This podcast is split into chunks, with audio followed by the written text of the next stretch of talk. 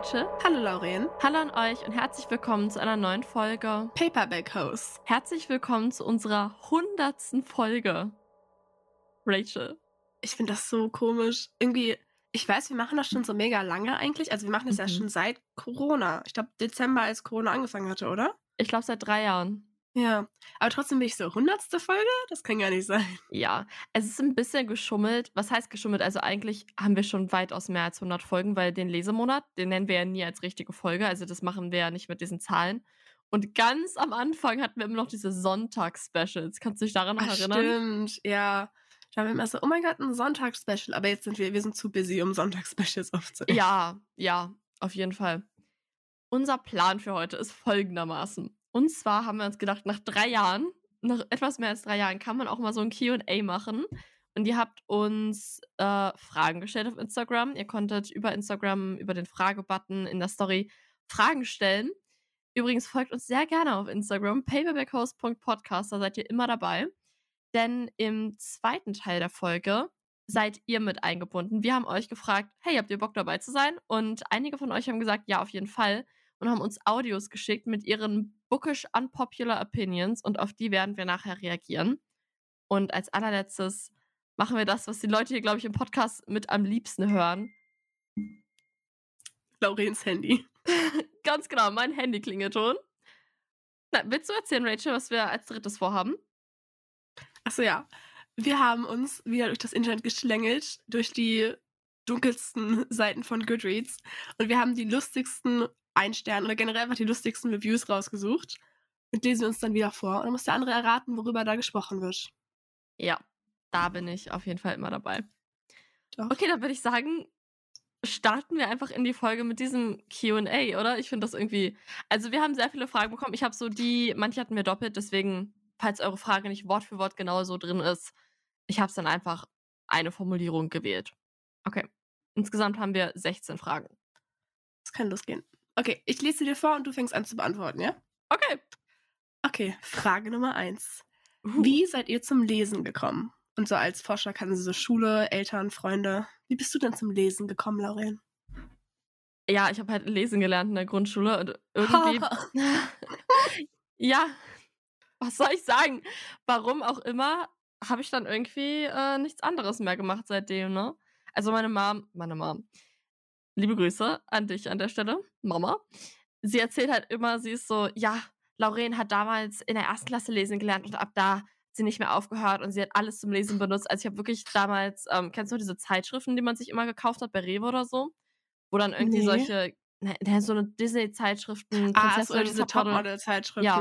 Mein, oh mein, Bruder hat, mein Bruder hat immer solche Jungs-Zeitschriften gekauft, okay, solche Science-Dinger oder so. Und dann waren da immer so irgendwelche ähm, Stirnlampen oder irgendwelche Mikroskope mit so Lampen und so. Und ich habe halt, am Anfang habe ich auch Taschenlampen benutzt, um nachts unter der Bettdecke zu lesen, als ich eigentlich schon schlafen sollte. Und irgendwann wurden mir aber alle Taschenlampen weggenommen. Dann habe ich angefangen, so, so wirklich weirde Sachen zu benutzen, um Licht zu erzeugen unter meiner Bettdecke. Ja, aber I don't know. Ja. Ich glaube, ich habe einmal mit meinem Nintendo DS versucht, so Licht zu machen. ja. Oh mein Gott. Aber ich glaube, es gibt, es gibt auch sogar dieses richtig süße Foto von uns, wo wir bei Lauren auf, auf dem Sofa sitzen. Ja. Und wir sind beide noch so in so einem Schlafanzug. Wir hatten, glaube ich, wahrscheinlich übernachtet oder so. Und dann sitzen wir so und lesen so unsere Topmodel-Zeitschriften. So ja. Zuerst. We are business women. Total, ja, das Bild. Wenn, ja, wenn ich es finde, dann poste ich es euch in die Story. Ah, wie, wie, also ich bin eigentlich auch. Also in der Schule, ich weiß nicht, ob ich so vorher schon ein Kind war. Zum Beispiel ich kenne Mädchen, die konnte sogar, die hat schon so mit fünf lesen gelernt. Und ich war so, ja, das solche war, Leute kenne ich auch. Ja, das, wir kennen die gleiche Person, glaube ich. Aber das war ich nicht. Also ich, ich habe, ich glaube, es gab ein Buch, was ich immer im Kindergarten so vorgelesen habe, in Anführungszeichen. Aber ich konnte es einfach nur auswendig. Aber ich glaube, so richtig mit dem Lesen angefangen. Ich glaube, wir haben uns so gegenseitig ein bisschen gepusht. Also klar, wir haben in der Grundschule lesen gelernt. Mhm. Und dann ich weiß, ich glaube, du hattest irgendwann mal ein Buch dabei oder ich hatte irgendwann mal ein Buch dabei und weil wir halt so eng befreundet waren, waren die anderen so, okay, lass mal anfangen und dann haben wir uns immer so gegenseitig so, oh mein Gott, Laurin, liest das gerade und liest du das gerade? Ja. Ich glaube, es war einfach nur so der Konkurrenzkampf zwischen uns, der uns zum Lesen angetrieben hat. Nein, es hört sich so negativ an, aber das ist immer glaub, irgendwie so ein, einfach gegenseitig inspiriert. Ja, das ist immer so ein Inside-Joke, so ein bisschen, dass es so ein Konkurrenzkampf ist, vor allem gerade, weil ich ja 2023 mehr Bücher gelesen habe als Rachel. das eine Jahr, wo sie es mal geschafft hat. Just ja, kidding, ja, ja. just kidding. ja. Aber ich, ich finde, das ist eigentlich gar nicht so. Also, es ist auf jeden Fall nichts, was unsere Freundschaft belastet. Höchstens, manchmal denke ich mir schon so, hm, ich würde schon gerne mehr Bücher lesen als Rachel irgendwie in einem Monat, aber das spornt mich dann höchst- höchstens so ein bisschen an, aber es ist nicht irgendwie ähm, irgendwas, was Es ist, belastend ist. ja, es ist so eine freundlich, also, weißt du, ich finde das jetzt auch nicht irgendwie was Schlechtes. Ich, ich finde, das Nee. motiviert einen mehr. Und es Ja. ist nicht wirklich so, dass ich mehr lesen möchte als du. Ich möchte einfach so, weißt du, ich möchte die gleiche, I don't know, Ja. wie es ist. Spornt einen einfach an. ja, schon so ein bisschen. Okay, nächste Frage. Oder hast du noch? Ja, okay. Nächste Frage. Was hat euch dazu gebracht, einen Podcast zu machen? Ich habe keine Ahnung. Honestly, ich weiß no es nicht. idea. Ich glaube damals, ähm, vor drei Jahren, also Podcasts sind ja jetzt immer mehr so ein Ding. Das war vor drei Jahren schon so ein Ding, aber jetzt ist ja wirklich jeder, der was auf sich hält, hat einen Podcast, okay? Und wir halten sehr viel auf uns. Deswegen haben wir schon seit drei Jahren einen Podcast. Ich weiß gar nicht, also das kam so mit der Zeit, dass wir immer mehr gelesen haben und dass wir, glaube ich, auch beide dann mehr so in diesem ganzen, in dieser ganzen Bookstagram-Bubble, einfach in dieser Buchwelt äh, online irgendwie drin waren. Und irgendwie, wir haben beide schon sehr viel Podcast gehört, also beide eher so True Crime. Und ich glaube, damals hat uns einfach der Podcast über Bücher gefehlt. Und dann waren wir so, lass es uns einfach selber machen. Und das war eigentlich nur ein Doch, Joke und ja. dann haben wir es gemacht. Ich weiß gar nicht mehr genau, weil wir hatten beide, äh, oder ich glaube, zusammen hatten wir so einen Fan-Account, so einen Book-Fan-Account, weißt du noch? Das ich glaube, das so war auch lange so ein her. so ein, das war Ewigkeiten her, das war noch vor Ja. der Pandemie, glaube ich. Ja, Das war so ein richtiger Anspruch. Ich glaube, daraus, also zuerst einfach haben wir nur so zu zweit gelesen, sag ich mal so. Und dann hatten wir halt durch Instagram dieses ganze, dass wir uns so Fan-Accounts gemacht haben und Leute, eigentlich müssen wir mal so Laurens alte Fan-Edits hochladen von der Sumpfloch-Saga, weil die waren so schön. Und dann dadurch hatten wir auch, und ich weiß gar nicht, ob wir das schon mal erzählt hatten, aber wir hatten auch, ähm, für all die Leute, die Sumpfloch-Saga gelesen haben, wir hatten auch so eine ganze Gruppe mit so ganz vielen Sumpfloch-Saga-Fans. das war so cool. Deswegen, also ich glaube, daraus einfach und dann, ich glaube, so in der Pandemie war uns einfach mega langweilig und wir waren so, und ich, okay, nee, es kommt in der nächsten Frage gleich. Aber ich will nur gesagt haben, Lauren war die wahre Inspiration hinter dem Podcast. Also Lauren war so, lass einen Podcast machen. Ich so, okay. Und dann war sie so, das und das und das müssen wir jetzt machen. Ich so, ja, ja, ich, ich habe am Anfang nur mitgemacht. Ich war so, ja, okay, ich komme. Ich bin dabei. Ja. Also ich würde sagen, von uns beiden bin ich halt immer diejenige, ich bin so, das ist unser Ziel und ich weiß ganz genau, wie wir da hinkommen. Aber ich würde es halt auch niemals alleine machen. Also habe ich auch einfach gar keinen Bock. Ich, nee. Also das Ja. ist schon mir sehr wichtig, das mit dir zusammen zu machen. Weil es halt auch Ja. zusammen irgendwie so viel Spaß macht. Ja, doch. Okay, dann nächste Frage. Wann habt ihr so richtig mit dem Lesen begonnen? Und das hast du ja gerade schon so ein bisschen angesprochen, wo du Ja. meintest, das war dann so, ich glaube, zuerst hat das vielleicht so dritte, vierte Klasse begonnen, wo wir so Harry Potter, Tribut von Panem, Twilight gelesen haben und dann halt auch Mhm. Percy Jackson, aber das war dann, glaube ich, schon eher in Richtung fünfte Klasse. Und da haben wir noch so richtig viel gelesen. Das war, glaube ich, so die Phase, da haben wir einfach alles gelesen, was wir irgendwie in die Finger bekamen, was irgendwie ein Buch war. Also wirklich alles. Ähm, eventuell habe ich auch mal Fifty Shades of Grey reingelesen. Äh, in einem sehr viel zu jungen Alter. Und dann, ich weiß nicht, ob es bei dir so eine Pause gab, aber bei mir gab es auf jeden Fall eine Pause. Das war bei mir so siebte, achte Klasse, glaube ich. Oder sechste, siebte, achte. Und dann kam ich durch zwei Reihen wieder ins Lesen. Und das war einmal ähm, Elfenkrone. Das habe ich von dir, du hast gesagt, dass ich das lesen soll. Und dann habe ich mir das ähm, komplett gekauft oder zum Geburtstag gewünscht und dann im Sommer halt am Strand komplett weggelesen und geliebt. Stimmt. Und das zweite war, ähm, ah, wie, wie heißt denn jetzt die Reihe? Princess, Angel, die Shadowhunter-Reihe. Clockwork Angel, Ah, mh. die Reihe. Durch die beiden Reihen bin ich wieder richtig ins Lesen reingekommen und ab da habe ich alles gelesen. Aber nicht mehr dieses alles, was ich in die Hände bekomme, sondern ab da wurde mein Buchgeschmack auch immer spezifischer. Also jetzt ist es halt wirklich, früher war ich so, ich schenke mir einfach ein Buch und ich werde es lesen. Und mittlerweile haben wir ja schon mal drüber geredet, ist es schon sehr spezifisch, was wir lesen. Ja, doch. Also in der Grundschule war es eigentlich genauso. Also so Harry Potter oder Percy Jackson war so der Anfang. Mhm. Ich hatte auch noch eine Phase, wo, also ich hatte noch so Skullduggery Pleasant gelesen oder die Sumpfloch-Saga hatten wir ja auch beide. Ich weiß gar nicht, ob wir die Ja. schon in der Grundschule gelesen haben, oder? Es kann ich glaub, sein, dass wir so mit zehn. Also ich habe, glaube ich, so mit Ja. zehn angefangen. Das war bei mir noch vierte Klasse. Ja, ich glaube so Anfang irgendwann. Ich glaube, ich hatte die Nachricht gelesen. Und dann hatte ich aber für eine Weile, also ich weiß nicht, was es war. Also ich habe trotzdem noch gelesen, aber ich glaube, ich habe eher so, wenn meine Mutter mir so ein Buch von der Bibliothek mitgebracht hat, habe ich das gelesen. Also es war nicht mehr so, dass ich so einen Geschmack hatte. Es war einfach Mhm. eher so, hier, bitte, bitte. Mhm. Und by the way, okay, ich will kurz was gesagt haben. Also, ich habe mal ein Buch gelesen, okay, wo es um so ein Mädchen geht, die ist, ist in so einer, also es ist so eine Fantasiestadt und sie kann unsichtbar werden. Ja? Und dann wird sie bei so einem Herrenhaus irgendwie, also schleicht sie sich da rein als ähm, Angestellte, ich glaube als Markt oder so, und sie muss da irgendwas klauen. Und es gibt so eine Szene, wo sie so, da spricht sie mit so einer weiteren Spionin, also sie spielt das Haus aus, und da spricht sie mit so einer weiteren Spion Spionin und die Spionin schneidet so eine Mango auf. Das ist alles, woran ich mich noch an diesem Buch erinnern kann. Wenn irgendwer weiß, was dieses Buch ist, sag's mir bitte, weil ich weiß nicht wieso, aber dieses Buch steckt seit Jahren in meinem Kopf drin. Ich weiß, ich hatte es mir von der Bibliothek ausgeliehen, aber ich weiß nicht mehr, was es war. Ich will es einfach nur wissen. Ich will jetzt aber auch so einen Aufruf starten, okay? Das Buch habe ich bei Kindle gelesen. Ich glaube sogar Kindle Unlimited. Und zwar ähm, handelt es von einer jungen Frau, die irgendwie eine Hexe ist oder irgendwie sowas. Und sie lebt in einer Stadt, die in den Wolken schwebt, okay? Und die ganzen Bewohner aus der Stadt haten sie. Die grenzen sie aus, wollen nichts mit ihr zu tun haben, bla bla bla. Und dann eines Tages beschwört sie mehr oder weniger aus Versehen einen Dämon in ihrer Küche oder so. Und mit dem muss sie dann irgendwie, don't ask me, okay? Irgendwas geht da ab. Und irgendwie erfahren sie dann halt, ähm, wie das ist mit, mit ihrer Welt und warum sie da irgendwie, also es ist quasi so eine in, im Himmel schwebende Insel. Okay.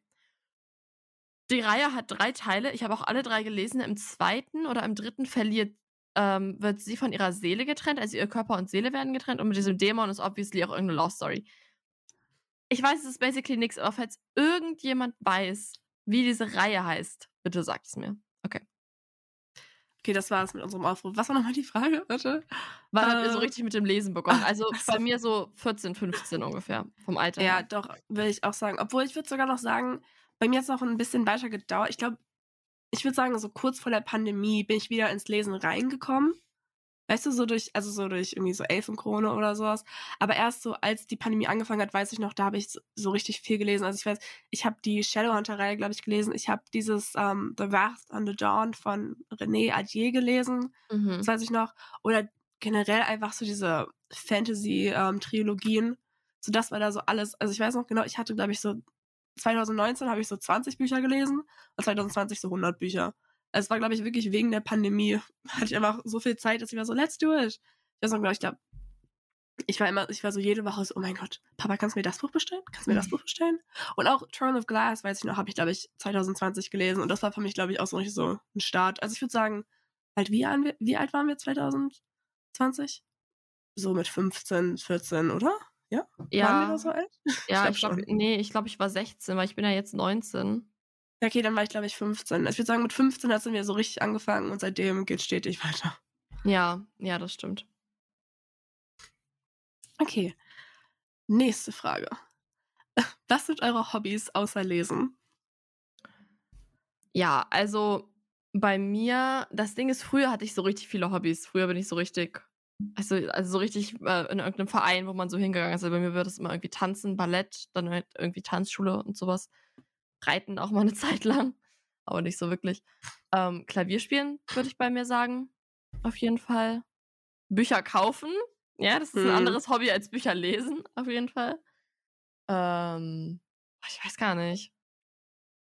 Ansonsten, Fürs Abi lernen ist jetzt auch ein Hobby. ja, wirklich, fürs Abi lernen ist halt einfach ein Hobby. Ganz basic mit Freunden treffen. Malen. Eigentlich male ich auch sehr gerne. Oder so zeichnen. Ja, aber ansonsten. Ähm, ja, ne? Hält sich das in Grenzen. Ich glaube aber auch, also ich war früher auch, keine Ahnung, was ich gemacht habe, ich bin viel geschwommen, ich habe Fußball gespielt, aber so die letzten zwei Jahre, ich glaube auch wegen... Ich habe auch mal Fußball gespielt, okay, für ein halbes Jahr. Ja, Lauren war unsere Top-Stürmerin damals. Aber ich glaube, jetzt gerade, also ich schwimme noch gerne, aber ich glaube auch wegen dem Abi, wenn ich so, wenn ich nicht Bücher kaufe, fürs Abi lerne oder Bücher lese, ich glaube, lesen ist einfach so die Hauptsache, die ich einfach am liebsten mache. Ich gehe gerne spazieren. Ist das ein Hobby? I don't know. Oh, Lauren hat gerade ihre Katze geholt. Oh, Meine Katzen sind mein so Hobby. süß. Ja, genau. Meine mal Katze was. ist mein Hobby. hallo. Und Laurens Katzen sind mein Hobby. Ja, ist okay. Kannst wieder runter. Ja. Okay. Weg von unseren Hobbys. Ah, okay, zurück zu, wo wir gerade von Abi geredet haben. Welche Fächer haben wir denn als Leistungskurse? Oh, guys, I don't want to talk about it. Ähm, ich habe äh, Bio, Chemie und Geschichte und zwar genau in der Reihenfolge. Ja, wir haben jetzt, wo wir aufnehmen, den 3. Januar. Am 21. Januar schreibe ich mein Vorabi in Chemie und oder vielleicht sogar am 23. Bin mir grad nicht sicher. Und ich bin seit dem 1. Januar am Lernen. Also, ich glaube, das sagt alles über diesen Leistungskurs. Es ist einfach viel Arbeit. Bio auch. Geschichte ist nice. Geschichte ist einfach so, keine Ahnung, da spaziere ich so durchgeführt. Aber Chemie Chemie ist nice, ist auch mein Lieblingsfach, aber es ist einfach viel Arbeit. Ja doch, ich würde nicht mit Lauren tauschen wollen, weil meine Leistungskurse sind Englisch, Deutsch und Politik, Wirtschaft, auch in der Reihenfolge. Und ich glaube, wann schreibe ich dann meine erste? Ich schreibe mein Vorabi in Deutsch am 19. Januar, also ich habe ein bisschen weniger Zeit. Aber ich muss sagen, ich fühle mich, ich habe ein bisschen Angst vor Deutsch. Ich weiß nicht, was ich in sechs Stunden schreiben soll. Echt? Ja, ich weiß auch nicht. Ich bin Weil die Aufgaben nervös. sind ja auch dann dementsprechend komplex, dass du da mit 6 Stunden füllen kannst. Ja, klar, aber nein, so meine ich das gar nicht. Ich meine eigentlich, ich habe Angst, dass ich sagen mich so, ich weiß nicht, ob du das kennst, aber so in so Klausuren, wo du so zu viel Zeit hast, habe ich immer das Gefühl, man verschreibt sich so in sich selbst und man hat gar nicht genug Mhm. Zeit zu planen. Also ich glaube, also ich weiß ja jetzt auch noch inzwischen nach 13 Jahren, wie man einen Schreibplan schreibt. Ich glaube, ich bin da auch relativ gut vorbereitet. Okay, ja, ich will das eigentlich gar nicht sagen. Ich will nichts drauf beschwören. Leute, ich höre auf zu reden. Ich erzähle euch danach, wie es lief. Okay, nächste Frage.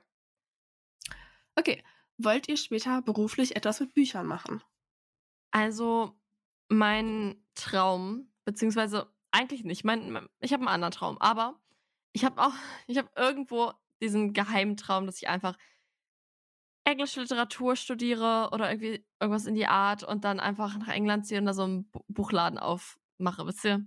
Den Traum, den so jede Person hat, die Bücher liest. Aber das Ding ist halt, was ich glaube, weil ich einfach wirklich sehr in diesen naturwissenschaftlichen Sachen drin bin und das einfach mich total erfüllt. Es klingt so doof, wenn man das sagt, aber ich finde einfach Naturwissenschaften mega.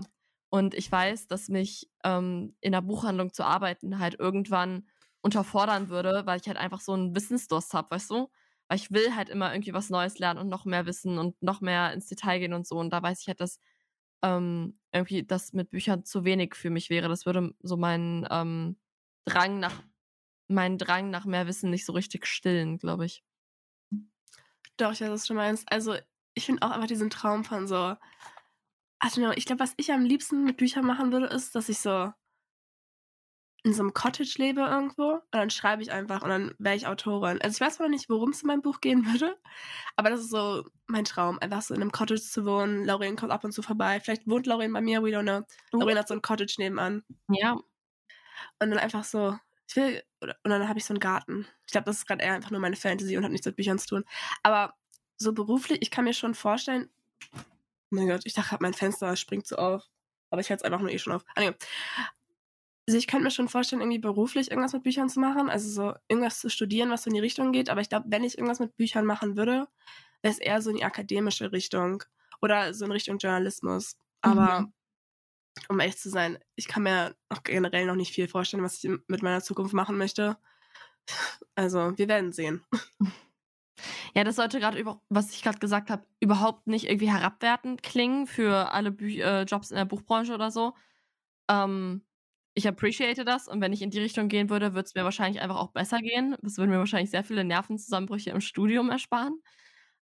Aber ich glaube, ich stehe auch einfach auf den Schmerz so in, im MINT-Bereich. Vielleicht ist auch einfach mein Ding. Okay, wo wir gerade davon reden, was wollen wir denn beide studieren und wieso? Oh mein Gott. Ich Geil. hasse diese Frage. Nichts gegen, wer auch immer sie gestellt hat, aber du hörst dich gerade an wie mein Vater. Soll ich anfangen? Ja, kannst du nicht anfangen. Okay, also hatten wir ja gerade schon ein bisschen rausgehört, ich werde irgendwie in Richtung Naturwissenschaften gehen. Und was da genau? Keine Ahnung. Also sch- rein Chemiestudium, nein, nein, danke. Ähm, eher so in Richtung molekulare Medizin oder tatsächlich was ganz anderes im MINT-Informatikbereich. Wer weiß, vielleicht ähm, äh, lande ich letztendlich in irgendeinem Ingenieurstudiengang. Äh, keine Ahnung, vielleicht auch Bioingenieurwesen, Chemieingenieurwesen. Ich habe keine Ahnung. Es wird irgendwas in die Richtung sein. Ich, äh, ihr seid die Ersten dieser Fahrt, wenn ich mir sicher bin, wenn ich im Hörsaal sitze. Ach, ich beneide Lauren, weil sie so schon eine Richtung hat. Ich bin mir um ehrlich noch komplett unsicher. Also, ich weiß, so mein Traumstudium wäre, glaube ich, einfach so Literatur. Also, so, oder vielleicht englische Literatur, wo ich einfach nur so über Bücher reden kann, über Bücher Aufsätze schreiben kann, über Bücher Essays schreiben kann, so interpretieren kann. Aber ich weiß nicht, ob ich das für immer machen könnte. Deswegen ist für mich steht noch eigentlich alles auf. Ich bin auch relativ interessiert an so vielleicht Politikwissenschaften, aber ich lasse mir da alles frei. Also meine Eltern sind schon so, und wo willst du denn hin? Aber ich glaube, ich mache mir jetzt nicht zu großen Stress. Ich weiß ja, wo meine Stärken ungefähr liegen. Ich werde da schon was finden. okay, dann zurück zu Büchern. Weg von meinen Zukunftsängsten. Lest ihr auch Bücher aus Bibliotheken? Äh, früher super viel. Also, ähm, ich glaube, Percy Jackson habe ich komplett Bibliothek gelesen. Dann habe ich auch super viel, was so in die Richtung von Selection ging, aus der Bibliothek gelesen, weil meine Eltern halt irgendwann meinten, du liest die Bücher so schnell, du, wir kaufen dir die nicht mehr. Und mittlerweile aber gar nicht mehr. Also mittlerweile bin ich leider eine kleine ähm, Sammlerin geworden. Und ich weiß gar ich weiß um ehrlich sein gar nicht, wie ich mir das finanziere. Also ich arbeite ja, aber keine Ahnung, ich weiß nicht, aber irgendwie, wenn ich dann so im Buchladen stehe und das Buch kostet 20 Euro, bin ich so, naja, ist halt ein Buch, ne? Natürlich gebe ich da 20 Euro für aus, aber wenn ich dann für irgendwas anderes 20 Euro ausgeben soll, überlege ich schon dreimal. Also ich lese mittlerweile nicht mehr aus Bibliotheken. Ähm, ich habe das Lied von Vogel und Schlange oder wie auch immer das auf Deutsch heißt, der Spin-off zu Tribut von Panem, das habe ich auch aus der Bibliothek gelesen vor zwei Jahren. Und ansonsten die einzige Bibliothek, aus der ich lese, ist Kinder Unlimited. Vielleicht, das würde ich aber vielleicht sogar machen. Wenn man bei unserer Bibliothek auch so E-Books ausleihen kann, dann würde ich das, glaube ich, sogar machen. Und mir ist einfach dieser Gang zur Bibliothek, das mir schon so aufwendig. Also ich bin manchmal, also ich, äh, ich gehe halt, also wir gehen ja auf unterschiedliche Schulen und ich habe das Glück, dass meine Schule genau neben der Bibliothek ist. Also ich würde sagen, ich lerne eher in der Bibliothek ab und zu mal. Aber ich glaube auch, also früher würde ich schon sagen, weil ich jeden Tag, in der, okay, jeden Tag. Aber ich glaube, fast alle meine Bücher waren von der Bibliothek, weil meine Mutter auch sehr gerne zur Bibliothek gegangen ist. Aber ich glaube, die Sache ist halt auch, ähm, inzwischen lese ich halt einfach unglaublich viel englische Bücher. Und es gibt halt nicht so eine große Auswahl da. Und ich habe auch das Gefühl, die Bücher, die es da halt gibt, habe ich halt schon gelesen. Deswegen, ich versuche relativ viel so auf dem Kindle zu lesen. Aber klar, okay, wir sind beide Opfer des Kapitalismus. Wir lesen ja. auch sehr viel. Ja, wir kaufen auch sehr viel. Deswegen, ich weiß auch nicht. Also ich könnte mir vorstellen, wenn ich vielleicht einfach, wenn es mehr englische Aus, Auswahl gäbe, würde ich öfters in die Bibliothek gehen. Ich bin ja eh schon sehr oft da. Mhm. Aber es hängt wirklich davon ab. Wo ich muss sagen, immer wenn ich in der Bibliothek bin und ich sitze auch immer da, wo die ganzen englischen Bücher sind, bin ich immer so, uh, was gibt's da Neues? Und ich lese gerne in der Bibliothek, wenn die Bücher da sind. Aber ich bin um ehrlich sein, ich weiß auch nicht. Ich finde, da gibt es nicht so viel, was mich so interessieren würde. Und die ganzen deutschen Bücher habe ich wahrscheinlich schon gelesen, als ich ein bisschen jünger war. Ich glaube jetzt einfach, wo der Geschmack anders ist, gibt es nicht so viel. Also zumindest ist ja. das bei unserer Bibliothek so. Die ist halt relativ klein. Ja, wir leben halt auch in einer relativ kleinen Stadt. Das Ding, was mich halt auch super stören würde, ich kaufe halt auch super oft Bücher, die gerade erst erschienen sind. Und da musst du ja dann in der Bibliothek erstmal ewig lang warten oder noch ein, zwei Euro draufzahlen. Und da, da sehe ich mich halt auch überhaupt nicht. Ja. I don't know. Vielleicht haben wir irgendwann Glück und wir leben in so einer schönen Großstadt, wo es eine wunderschöne Bibliothek gibt. Oder in so Uni-Bibliotheken. Ja, diese eine YouTuberin, die wir mal gucken, ne? Carrie Can Read, die mhm. hat irgendwie auch äh, die Bibliothek von Philadelphia, glaube ich. Weil mhm. sie da herkommt. Und ähm, sie lebt jetzt halt in Seoul, Ach, aber irgendwie kriegt sie da immer ihre Bücher her. Und da hat sie halt auch die ganzen Neuerscheinungen und die ganzen guten, den guten ja. Stuff, wisst ihr? Wir müssen einfach so tun, als würden wir in Philadelphia wohnen. Ja. Okay, kommen wir zu der nächsten Frage. Und die ist eigentlich auch, das, diese, diese Frage zeigt auch wieder, oh was für. Ja. Okay. Um, ähm, wie viele Bücher besitzen wir denn? Also, ich habe Anfang des Jahres mal gezählt bei mir und ich glaube, das waren so 320. Und jetzt mittlerweile sind das locker 420. Ja, also ich weiß es gar nicht genau. Ich glaube, ich hatte mal gezählt und es waren, glaube ich, mindestens 300. So, aber ich wohne auch in einer Familie, wo wir relativ viele Bücher einfach so rumliegen haben. Rumliegen, ist weird, rumstehen haben. Deswegen, ich würde schon sagen, mindestens 400. Alter. Also ab 1000 ja. ist es eine Bibliothek. Da müssen wir noch ein bisschen arbeiten, Rachel. Ja. Wir können unsere Bücher zusammentun. Mhm. Wir mieten uns so, ein, so, eine kleine Hütte und dann. Aber das ist generell so ein Ding bei uns. Ich weiß gar nicht, ob wir das schon mal im Podcast erzählt haben. Wir ähm, sortieren manchmal unsere Bücherregale aus und dann sind wir so, Rachel, willst du irgendwas davon haben? Und wenn mhm. Rachel das haben will oder wenn sie bei irgendeinem Buch sagt, das kannst du doch nicht wegschmeißen oder ich, ich schmeiße sie nicht weg, ich verkaufe sie oder ich bringe sie in den Bücherschrank, dann ähm, gibt sie mir das oder dann gebe ich ihr das und dann oder sie mir. Also ja, unsere Bücherregale sind eigentlich auch. So ein Tauschkonzept. Doch. Ja, da ist ein ständiger Wandel, ja. ein ständiger Tausch. Ich würde eigentlich, ja, ich würd eigentlich auch nicht sagen, dass es irgendwas in meinem Bücherregal gibt, was ich so, wo ich weiß, ich werde es nie lesen. So, ich würde schon sagen, mein Bücherregal ist schon, okay. ich würde schon sagen, mein Bücherregal ist schon sehr gut gefüllt. Und da sind ja. auch schon relativ viele Bücher. Also ich glaube, ich habe ähm, ich habe auch so eine Liste auf Goodreads, wenn ihr mich schämen wollt. Ich glaube, es sind so 50 Bücher, die ich noch nicht gelesen habe. Aber bei mir sind es ja, mehr. Bei mir sind es Ja, aber die Sache ja. ist halt, immer wenn ich weiß, ich lese es nicht mehr, dann sortiere ich es halt aus.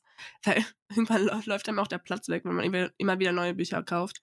Oder man kauft Deswegen. einfach neue Bücherregale, so wie ich es mache. ich glaube, obwohl, ich habe eins, ich habe zwei Bücherregale und ein so ein, wie heißt das? So ein Regal, so ein Regal. Heißt das Brett? Regal, wenn das so an der Wand? Also ein Brett. So, so ein Regalbrett. Ja, so ein Regalbrett. Und mir läuft auch schon der Platz aus. Also ich habe schon angefangen, so Bücher an so Freunde zu verschenken. Ich so, bitte, bitte nimm's mir ab. Deswegen. Lauren kommt heute Abend auch nochmal zu mir und ich, und ich war so, hier, du kannst diese Bücher haben. Nimm sie. Ich habe sie gar nicht welche hinpacken, so, aber ich wollte immer schon mal lesen, die ich da von dir haben will. Ja. Ich habe jetzt drei Bücherregale und ein so kleines, obwohl, was heißt klein? Da sind, glaube ich, mittlerweile auch irgendwie 50 Bücher drauf. Und dann habe ich auch diesen scheiß Wagen hier. Kennst du diesen pinken Wagen, diesen Servierwagen, wo man auch Bücher reinstellen kann? Also ja. Ach stimmt, das habe ich auch, ja. Ja. Obwohl ich liebe meinen Servierwagen. Der ist so gelb und der ist richtig schön von Ikea. Ach, ich glaube, wenn ich ausziehe, muss ich den mitnehmen. Okay, nächste Frage. Und die finde ich voll süß. Wie geht ihr mit Leseflauten um? Also, falls ihr jetzt auf Tipps von mir hofft, nein. also, ich wie ich in Leseflauten komme, meistens komme ich in Leseflauten entweder wegen Klausurenphase und dann lese ich einfach Trash, wirklich so Ultra Trash, so Guild von, äh, wie hieß die, Raven Kennedy mäßig. Oder die andere Option ist, dass ich gerade mega viele Bücher geschenkt bekommen habe, halt Geburtstag oder Weihnachten und komplett überfordert bin, was ich lesen soll, komplett. Und was mir oder was ich dann halt mache, erst was ich dann mache, ist, dass ich einfach 50 Bücher gleichzeitig anfange und keins beende und bei allen nur 10 Seiten lese und sie wieder wegstelle und komplett enttäuscht von mir bin und wieder überfordert bin. Und was ich dann meistens mache, ist, dass ich The Love Hypothesis lese. Oder welches Buch noch? Nee, eigentlich The Love Hypothesis. Also das von äh, Ellie Hazelwood, was ihr alle kennt, glaube ich. Weil das liebe ich einfach. Ich, ich kenne das, ich fühle mich da wohl. Was ich auch oft in Leseflauten ist, ähm, lese auf jeden Fall deutsche Bücher, weil ich habe das Gefühl, das ist der geringste Widerstand irgendwie. Da muss ich mich nicht durch äh, Englisch durchkämpfen. Also Englisch ist für mich kein Kampf, aber weißt du, was ich meine? Deutsch ist einfach meine Muttersprache, das fällt einfach leichter. Und äh, so Romance. Also so deutsche ähm, Young Adult oder New Adult Bücher, die lese ich in Leseflauten. Oder auch, ich weiß, was du meinst. Also, ich glaube, es ist bei mir auch gleich, wenn ich so eine Leseflaute mhm. habe, ist es entweder halt ich will es nicht mal so als Leseflaute bezeichnen, weil wenn ich mega viel zu tun habe, so mit der Schule oder so, dann habe ich auch gar keine Lust zum Lesen, weil ich habe keine richtige Zeit. Es sei denn, es ist jetzt so ein mega tolles Buch, wo ich Ewigkeiten drauf gewartet habe, dann hilft, mich, hilft mir das so ein bisschen, mich zu entspannen. Aber so eine richtige Leseflaute habe ich manchmal auch einfach, wenn ich so zu viele Optionen habe. Wenn ich weiß, ich kann das und das und das lesen und das. Und dann hilft mir eigentlich wirklich, also ich lese gerne einfach so diese fluffy Romances und dann kommt man da sofort wieder rein. Man, man ist dann einfach wieder so, ah, deswegen liebe ich es zu lesen, weil du einfach so, du kannst entspannen, du kommst da in diese Welt rein, es ist süß. Und bei so süßen Romance-Geschichten ist auch die, es ist dieses Investment, was du da hast, nicht so hoch. Also du weißt, also ich persönlich bin schon eine relativ schnelle Leserin und ich weiß, wenn ich jetzt, wenn ich das jetzt abends anfange, dann kann ich das vielleicht in ein, zwei Tagen beenden. Dann weiß ich auch, okay, einfach, dass ich irgendwie wieder so diese Bestätigung habe, okay, doch, das ist der Grund, warum du lesen magst, weil du dabei lachen kannst, du, du hast da so, du fühlst dich dabei gut und es entspannt dich so, es bringt dich wieder runter. Und dann würde ich auch sagen, bin ich auch wieder bereit dazu, vielleicht ein bisschen was, was anderes irgendwie, so irgendwas, ein Fiction-Buch oder ein Science-Fiction-Buch, irgendwas, wo ich so mehr in die Welt investieren muss, zu lesen. Also ich würde sagen, wenn, wenn ihr das mögt, lest einfach irgendwas, irgendwas Süßes oder vielleicht auch, wie Laurin gesagt hat, irgendein Buch, was, was ihr mögt, was ihr, wo ihr wisst, okay, das, das lese ich immer wieder gerne. Ich habe auch ein Buch, das habe ich aber seit einer Weile nicht mehr gelesen, das muss ich jetzt eigentlich auch mal wieder lesen, das ich immer, immer wieder lesen kann. Und das habe ich, glaube ich, bekommen, als ich so 14, 15 war. Und das ist auch einfach so eine so. süße kleine Romance. Einfach, wenn irgend, irgendwas euch glücklich macht, lest es einfach immer wieder. Das bringt, Die das bringt mich eigentlich immer wieder da raus. Ja, genau, ja. Ja, das Von, ist Rachel's Comfort so. Book. Ja. Okay, nächste Frage. Kennt ihr die Bücher von Walter Moers oder Mörs? Kennst du die? Weil ich hatte die Frage gesehen und ich kannte die nicht. Ja, warte kurz. Ich habe wieder diese Scheißwarnung hier. Achso.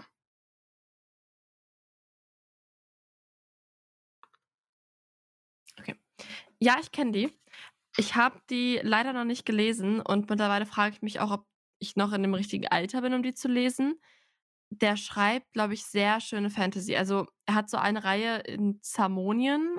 Ich weiß wirklich nichts, ne? Ich habe nur davon gehört. Zamonien und da heißen die Bücher so das Labyrinth der träumenden Bücher oder ähm, ah, was war das denn noch? Äh, der Ah, Bücherdrache, die ist Stadt der der, träumenden der Bücher. ähm, Kapitän Blaubeer geschrieben hat? Oh, das weiß ich nicht. Muss mal gucken, das kann Weil sein. da kommt mir der Name gar nicht bekannt vor. Ich glaube, diese ich habe mir mein ganzen, Opa früher vorgelesen. Die Stadt der träumenden Bücher und so, davon habe ich so viel Gutes gehört, dass das so tolle Fantasy sein soll, gerade für Leute, die gerne so Bücher über Bücher lesen. Ich bin aber tatsächlich noch nie dazu gekommen, das zu hören, äh, zu lesen. Ich habe gerade darüber nachgedacht, dass ich es vielleicht mal als Hörbuch höre.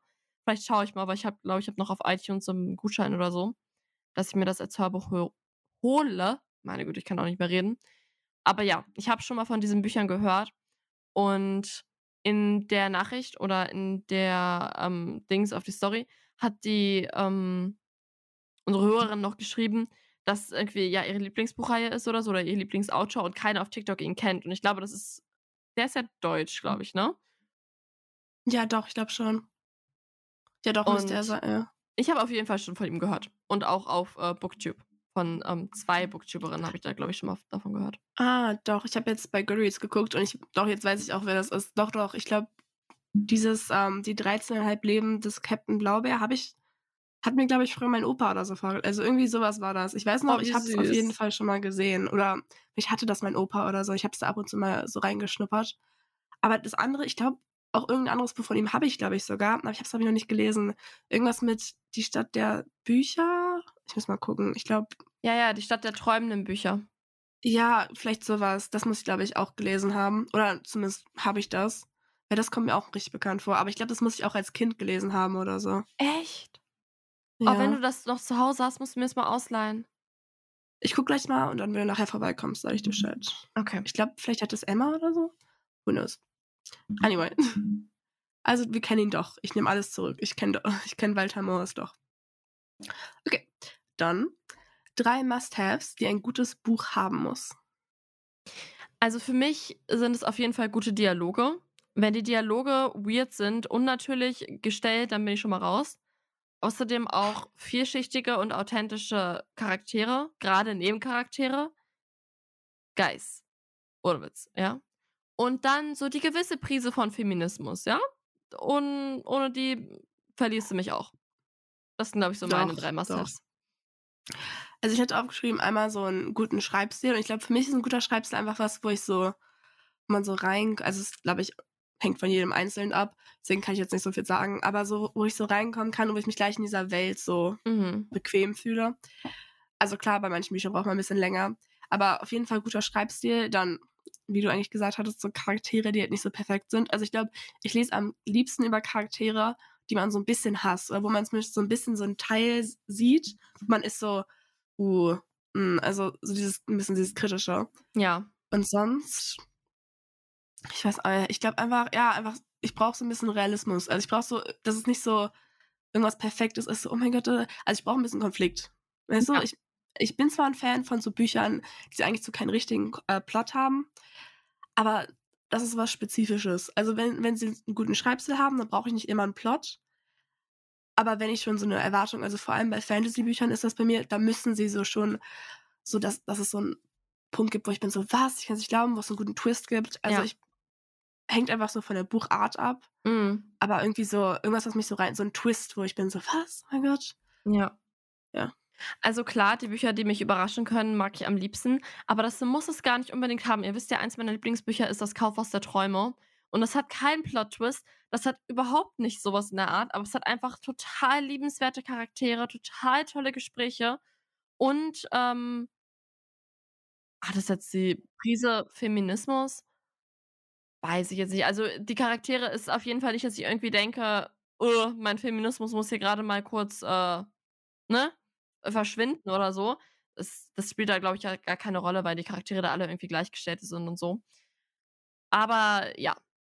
Was ich zum Beispiel, was auch überhaupt nicht für mich sein muss, ist Sex. Generell Spice.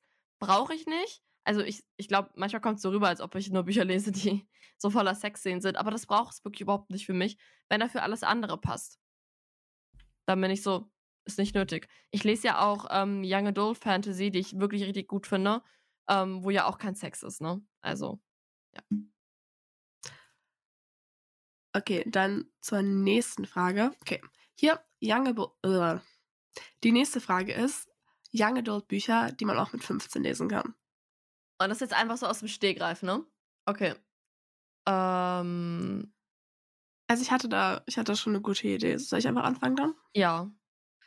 Also es, ich glaube, ich habe da bestimmt schon oft darüber geredet, aber das Buch Renegades von Marissa Meyer, doch, ich glaube, sie heißt Marissa, ja, sie heißt Marissa Meyer, finde ich so gut und ich finde, das ist so die perfekte Mischung. Also es ist noch Young Adults, ich will jetzt nicht sagen, dass da, dass es zu grafisch ist, aber es ist auch, also die Story und der Plot ist mega spannend, mega interessant. Also ich auch als ähm, Erwachsene, okay, ich will mich nicht selbst als Erwachsene bezeichnen, als 18 oh mein Gott, nein, ich bin 19. Rachel, du bist 19? Ich hatte, wann hatte ich denn Geburtstag? Vor einer Woche, glaube ich? Ja. Oder? Ja, nein, okay, vor ein bisschen weniger als einer Woche hatte ich Geburtstag und seitdem bin ich 19. Muss mich noch dran gewöhnen. Als 19-Jährige würde ich dieses Buch auch noch lesen, weil die Twists so gut sind. Also ich würde Renegades von Marissa Meyer jedem empfehlen. Ich bin mir ziemlich sicher, dass es schon auf Deutsch draußen ist. Aber irgendwie wird mir das auf Goodreads gerade nicht angezeigt. Ich gucke gleich mal nach und dann sage ich euch, wie es. Ah, doch, ich habe es gefunden. Auf Deutsch heißt es gefährlicher Freund. Was? Ich weiß, let's, let's not talk about it. Aber Renegades von Marissa Meyer oder Gefährlicher Freund, mega Leseempfehlung. Das würde ich jedem empfehlen. Es ist so spannend. Ist, glaube ich, eine Trilogie.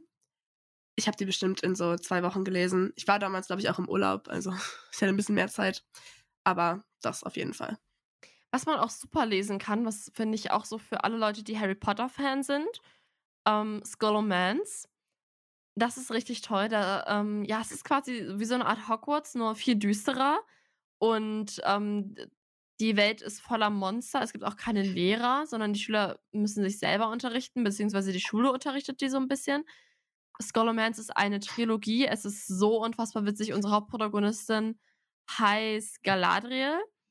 Und sie ist eigentlich, sie hat unfassbar viel Magie und eigentlich hat sie auch das Potenzial, böse zu werden. Sie ist aber gut. Und sie muss dann irgendwie die Schule retten, you know? Es ist einfach super lustig, auch für Leute, die Percy Jackson gerne mögen, weil es sehr sarkastisch geschrieben ist. Ansonsten, was ich auf jeden Fall auch empfehlen kann, ist Die Tochter der Mondgöttin von Sulin Tan, auch ein super schönes Buch. Ähm und Only a Monster. Leute, Only a Monster, auch absolut Young Adult, aber so, so süß. Only a Monster von Vanessa Land. Der erste Teil ist schon auf Deutsch raus, der zweite Teil kommt dieses Jahr auf Deutsch raus und der dritte Teil ist noch nicht mal auf Englisch draußen, okay? Let's not talk about it. Das hat mein Herz gebrochen, der zweite Teil. Das würde ich sagen, kann man gut empfehlen. Ist jetzt alles Fantasy, aber I'm sorry. Ihr wisst, wir lesen auch hauptsächlich Fantasy, also. Ja, doch. Sonst eins, was nicht Fantasy ist. Uh, so spontan fällt mir jetzt gerade nichts ein. Nee, weil ich, ich glaube, alles, was ich an Romance. Da, ah, doch, doch, doch. Ähm, oh, wie hieß das? Also erstmal. Better Than the Movies? Ja, erstmal Better Than the Movies von Lynn irgendwas. Die, das Buch kommt auch demnächst auf Deutsch raus und dann. Warte, Rachel, red mal kurz weiter und ich hole mal das Buch, weil das ist auch schon auf Deutsch raus, das weiß ich auf jeden Fall. Okay, ich würde gerade, ob mir noch irgendeins einfällt, was ich so YA empfehlen würde. Die Sache ist, ich finde bei YAs immer ein bisschen ich weiß auch nicht.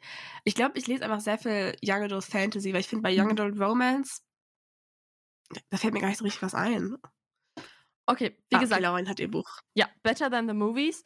Und also ähm, auf Deutsch, falls ihr mein Englisch nicht versteht, besser als die Filme. Und dann ähm, Tokyo Ever After von Emiko Jean. Das ist auch schon auf Deutsch raus. Das ist super süß. Es geht um Izumi und sie lebt eigentlich in den Staaten mit ihrer Mom und alles ist okay. Und dann erfährt sie einfach eines Tages, dass ihr Dad der Kronprinz von Japan ist. Und dann, ja, fliegt sie halt nach Japan und dort bekommt sie einen Bodyguard und so. Und sie geht aber noch zur Highschool eigentlich. Und das ist aber super süß geschrieben. Natürlich so eine kleine Love Story mit dem Bodyguard, aber es ist, ne? kein Spice oder so, weil wir sind ja hier Young Adult. Super süß. Tokyo Ever After kann ich auch sehr empfehlen. Habe ich auch, glaube ich, fast noch nie in diesem Podcast drüber gesprochen. Ja. Aber mir ist gerade noch was eingefallen, weil ich mich gerade umgedreht habe und mein Bücherregal nochmal inspiziert habe. Und zwar ist das Night School von. Kann es gerade nicht lesen. Ich gucke gleich mal auf Goodreads nach, von wem das ist. Aber das habe ich, glaube ich, auch bestimmt mit 14, 15 gelesen. Und das war so eine Reihe, die ich so gut fand. Also es geht um so ein Internat.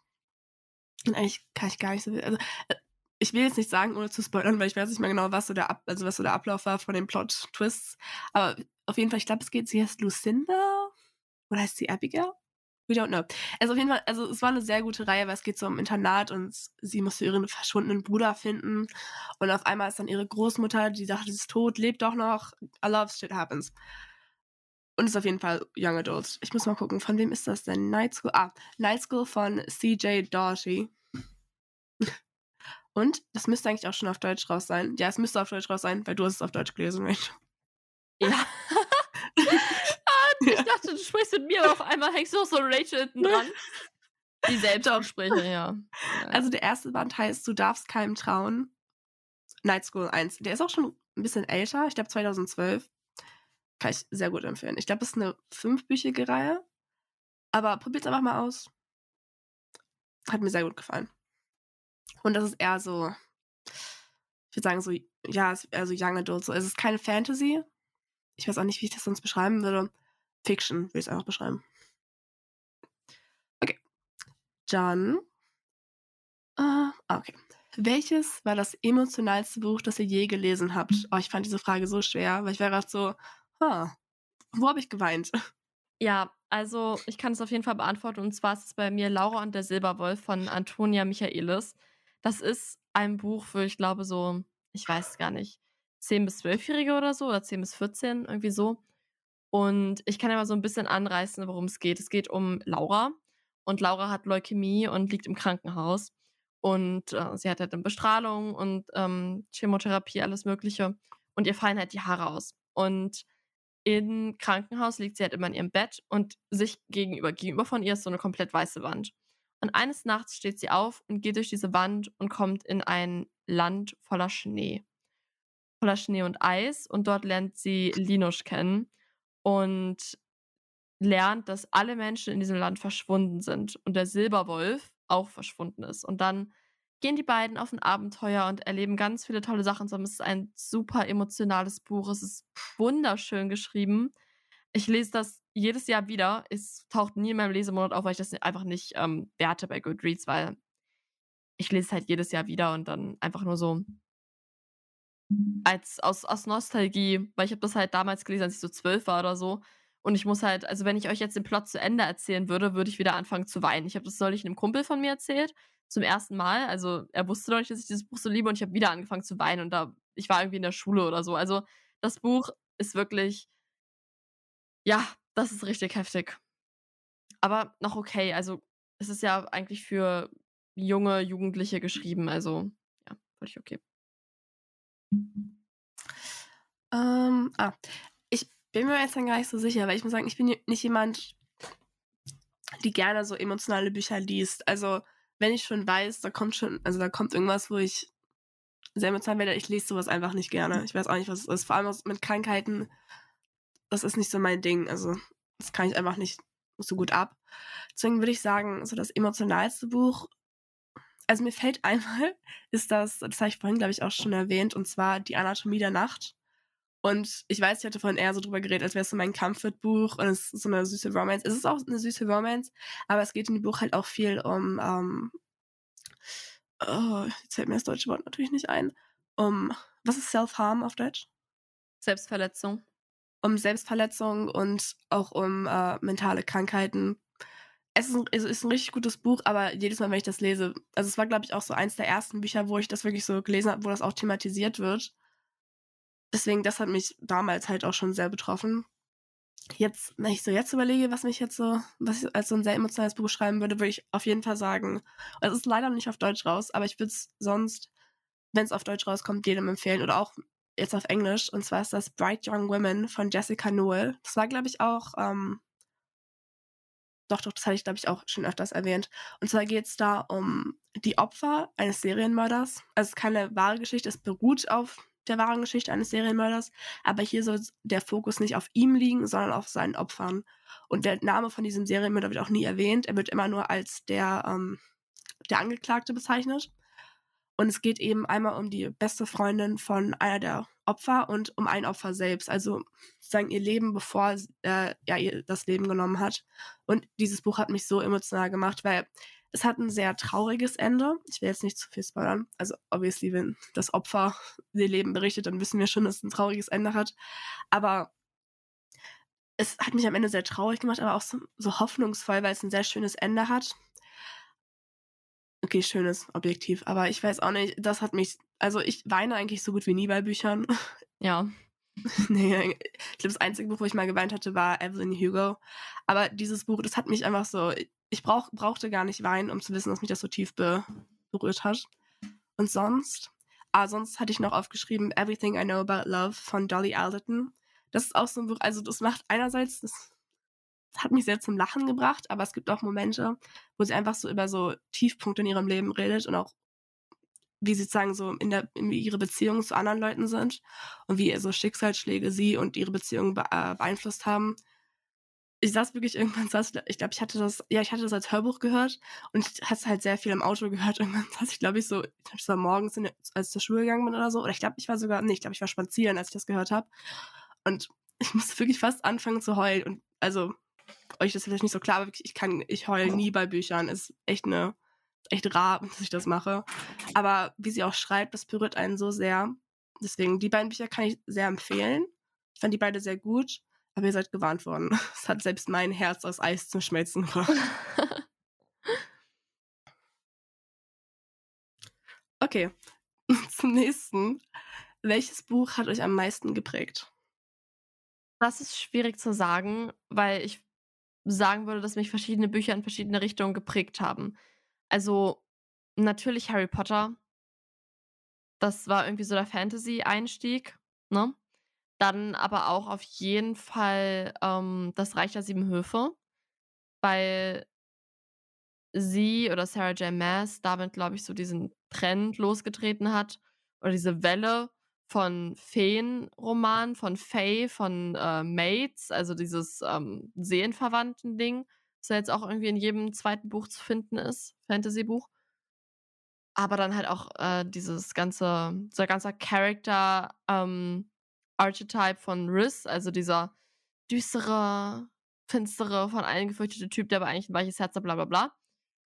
Mm, ansonsten würde ich sagen, prägen mich eigentlich am meisten die Sachbücher, die ich lese.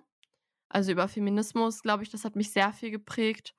Ähm, ein Buch, ah, wie hieß denn das? Ich glaube, das hieß einfach nur Wut. Hat mich sehr geprägt, weil es da sehr viel um die unterdrückte Wut von Frauen ging. Und ich glaube, ich war selber sehr lange eine Person, die dachte, dass die Wut oder wie ich sein kann, wenn ich wütend bin, dass das sehr unsympathisch an mir ist. Bis ich dann mit durch dieses Buch verstanden habe, dass es Bullshit ist.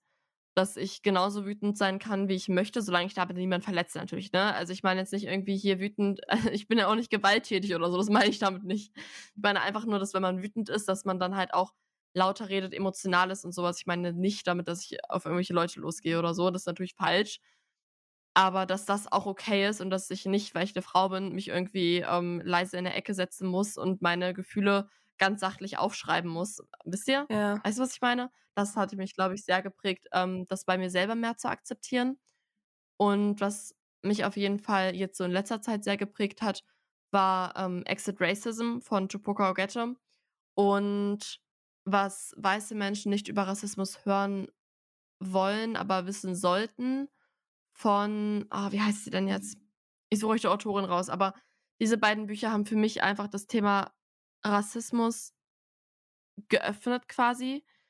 Ähm, und ich finde das sehr wichtig, oder ich glaube, das war sehr wichtig für mich zu lesen, weil ich einfach als weiße Frau natürlich diese Sicht auf die Dinge nie haben werde weil ich einfach keinen Rassismus an mir selber erlebe. Aber ich glaube, das hat mir die Augen geöffnet für ähm, ja, Alltagsrassismus in vielen Fällen. Ich sage auch nicht, dass ich perfekt bin, dass ich ausgelernt habe, auf gar keinen Fall. Leute, ich bin 19 Jahre alt, ich habe noch sehr viel Zeit zum Lernen.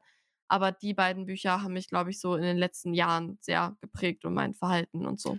Doch, also wie gesagt, so was so mein Lese, meine Lese-Obsession angeht, auf jeden Fall so Percy Jackson oder die Sumpfloch-Saga. Also ich würde auch sagen, so die Sumpfloch-Saga, also klar, Harry Potter und Percy Jackson haben einen so ein bisschen angetrieben, aber so die Sumpfloch-Saga, glaube ich, auch so, das würde ich bei dir wahrscheinlich auch sagen, einfach dieses Interesse an so diesen riesigen Fantasy-Welten mit so, so viel ausgeschmückten Charakteren und so einer ausgeschmückten Welt richtig entfacht. Sonst eigentlich auch, ich würde sagen, so generell so vielleicht so Conversations with Friends und Sally Rooney, einfach ihre Bücher haben bei mir auch, also ich hatte, glaube ich, davor hatte ich nie so wirklich ein Buch gelesen, wo ich war, also Sally Rooney's Bücher sind eigentlich eher so ja charakterorientiert und die Bücher sind nicht nach einem, also es geht nicht um den Plot, sondern es geht um den Charakter. Und solche Bücher hatte ich vorher nie so richtig gelesen oder wenn ich sie gelesen habe, vielleicht für die Schule oder so, hatte ich da kein richtiges Interesse dran.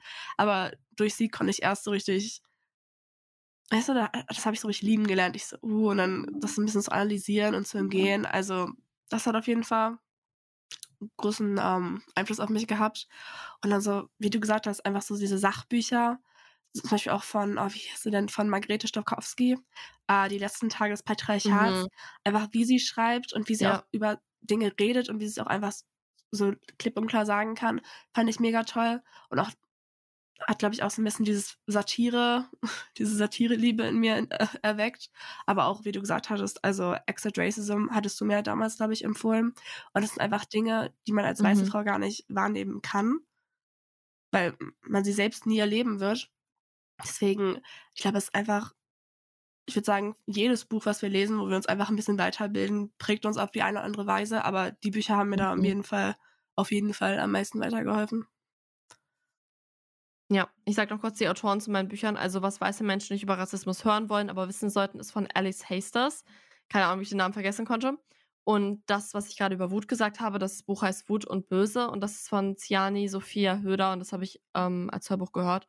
Generell, diese Feminismusbücher waren für mich, glaube ich, in den letzten Jahren sehr wichtig, damit ich einfach verstehe, dass, oder weiß nicht, also mit meinen Freundinnen rede ich ja schon über meine Erfahrungen, aber man redet ja mit den meisten Frauen in seinem Umfeld nicht darüber. Einfach weil, keine Ahnung, weil ich ja auch so viele Frauen aus der Schule kenne und so. Und das war einfach für mich wichtig, das so zu hören und von jemandem das auch so zusammengefasst bekommen, meine Erfahrungen, die einfach universell sind, weil jede Frau das in der einen oder anderen Form so erfährt. Und das so zu lesen und so zu lernen, dass es keine ähm, Einzelerfahrungen sind und ich mit meinen Problemen als Frau nicht alleine bin und meine Erfahrungen als Frau, das war für mich, glaube ich, sehr prägend in den letzten Jahren. Okay. Zur nächsten Frage. Oder zu, oh, zur letzten Frage sogar. Okay. Wenn ihr nur ein Buch auf eine verlassene Insel mitnehmen könntet, welches wäre es? Ich habe keine Ahnung. Warte. Ich habe also ich habe schon so eine ungefähre Antwort. Also ich muss auch sagen, ich glaube, ich könnte mich gar nicht entscheiden. Ich hätte zuerst gesagt, ich nehme die Bibel mit, weil da gab es so viel zu lesen, da habe ich immer was zu tun. Ich weiß auch nicht, weißt du, ich wollte irgendein langes Girl, Buch. What? Warte, die Bibel ist so voller Plot-Twists und so. Warte noch. Ich dachte, das wäre ganz witzig, aber eigentlich, was ich mitnehmen würde, uh, ich weiß nicht. Eigentlich würde ich gerne ein ungelesenes Buch von mir mitnehmen. Aber was, wenn ich es hasse? Weißt du, was mich dann bin? Ja. So, oh, ich finde das eigentlich gar nicht, das ist eigentlich gar nicht der Insel-Vibe. Oh mein Gott. Ich glaube, ich würde, und das war auch mein Leser-Highlight in 2023, Plain Bad Heroines mitnehmen. Und das ist auch sehr, also, das ist jetzt so, wie ich mich gerade fühle. Ich weiß nicht, ob das eine gute Entscheidung ist oder nicht. Aber dieses Buch habe ich wirklich das Gefühl, ich muss das nochmal lesen, um wirklich so die ganzen kleinen Sachen nochmal rauszupicken. Ich glaube, es ist auch so, ich habe auch das Gefühl, ich, oh, das war wo war das denn gerade? Ich hatte irgendwie so einen richtig schönen Quote gesehen. Ich muss mal gucken, ob ich den nicht wieder finde, wo es auch darum ging, so manche Bücher kannst du immer mal wieder lesen und klar, die Bücher verändern sich nicht, aber jedes Mal findest du ja immer noch was Neues, weil du dich ja, ja. jedes Mal dabei. Ah, ich weiß es, das war, ähm, ich weiß nicht mehr genau, ob das in dem Buch war.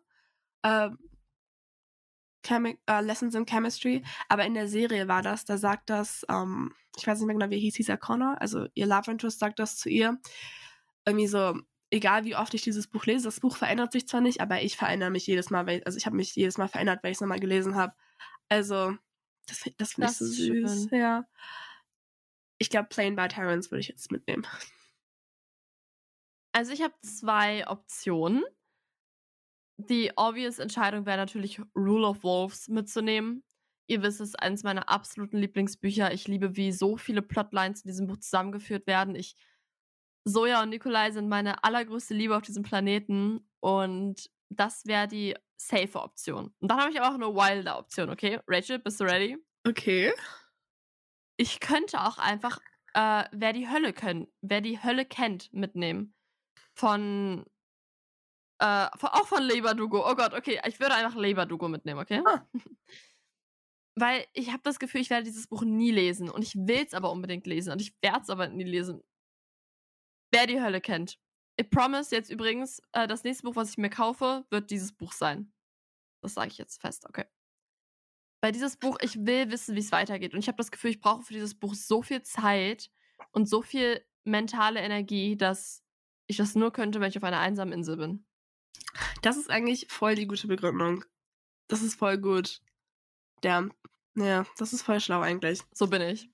Okay, dann, das war unsere letzte Frage. Jetzt kommen wir zu euch. Nochmal. Ja. ja. Oh mein Gott, ich bin so aufgeregt. Ich habe ja die ganzen Audios von euch auf Instagram runtergeladen und so, aber ich habe mir noch nichts angehört. Ich habe mal nur kurz reingehört, ob, der, ob man den Ton versteht und so. Aber ja, also wir haben euch gefragt, was sind eure bookish unpopular opinions? Also was sind so Meinungen über Bücher oder generell in der Buchwelt, die ähm, hm, nicht so der regulären Meinung entsprechen, ne? Also zum Beispiel sowas wie, ich fand Fourth Wing total scheiße und unnötig. Und wo ich sage, würden, sagen würde, das ist schon eher so ein bisschen common, weil es gibt immer Leute, die gehypte Bücher nicht mögen. Aber zum Beispiel auch Enemies to Lovers ist das schlimmste Trope, was es gibt. Das könntet ihr auch sagen. Und was ihr jetzt wirklich sagt, das finden wir jetzt heraus. Dann hören wir jetzt in das erste, in die erste Audio rein und die ist von Sydney. Hello, frohes Neues, by the way. Und folgendes. Ich habe das noch nie irgendwo gehört, bin ich der Meinung. Aber schlagt mich nicht. Ich lese lieber auf dem Handy als auf dem Buch. Einfach, weil ich mich zum Beispiel richtig krass einmummeln kann, in meinem Bett liegen kann, auf der Seite, auf dem Rücken, was weiß ich, wie ich will, auf dem Bauch aber trotzdem lesen kann. Und das geht halt mit einem Buch total umständlich. Und ich finde das halt einfach viel geiler. Ich meine, klar, ein Buch in der Hand zu haben mit einer Kerze und allem möglichen, das ist super. Aber übers Bett kommt dann halt doch nichts. Aber das ist so gut. Das ist. Also eigentlich hat sie mhm. ja recht. Ich hätte so gesagt haben, eigentlich hat sie ja recht. Und persönlich lese ich auch lieber auf meinem iPad als in einem richtigen Buch, weil ich das einfach angenehmer halt, ja, sorry.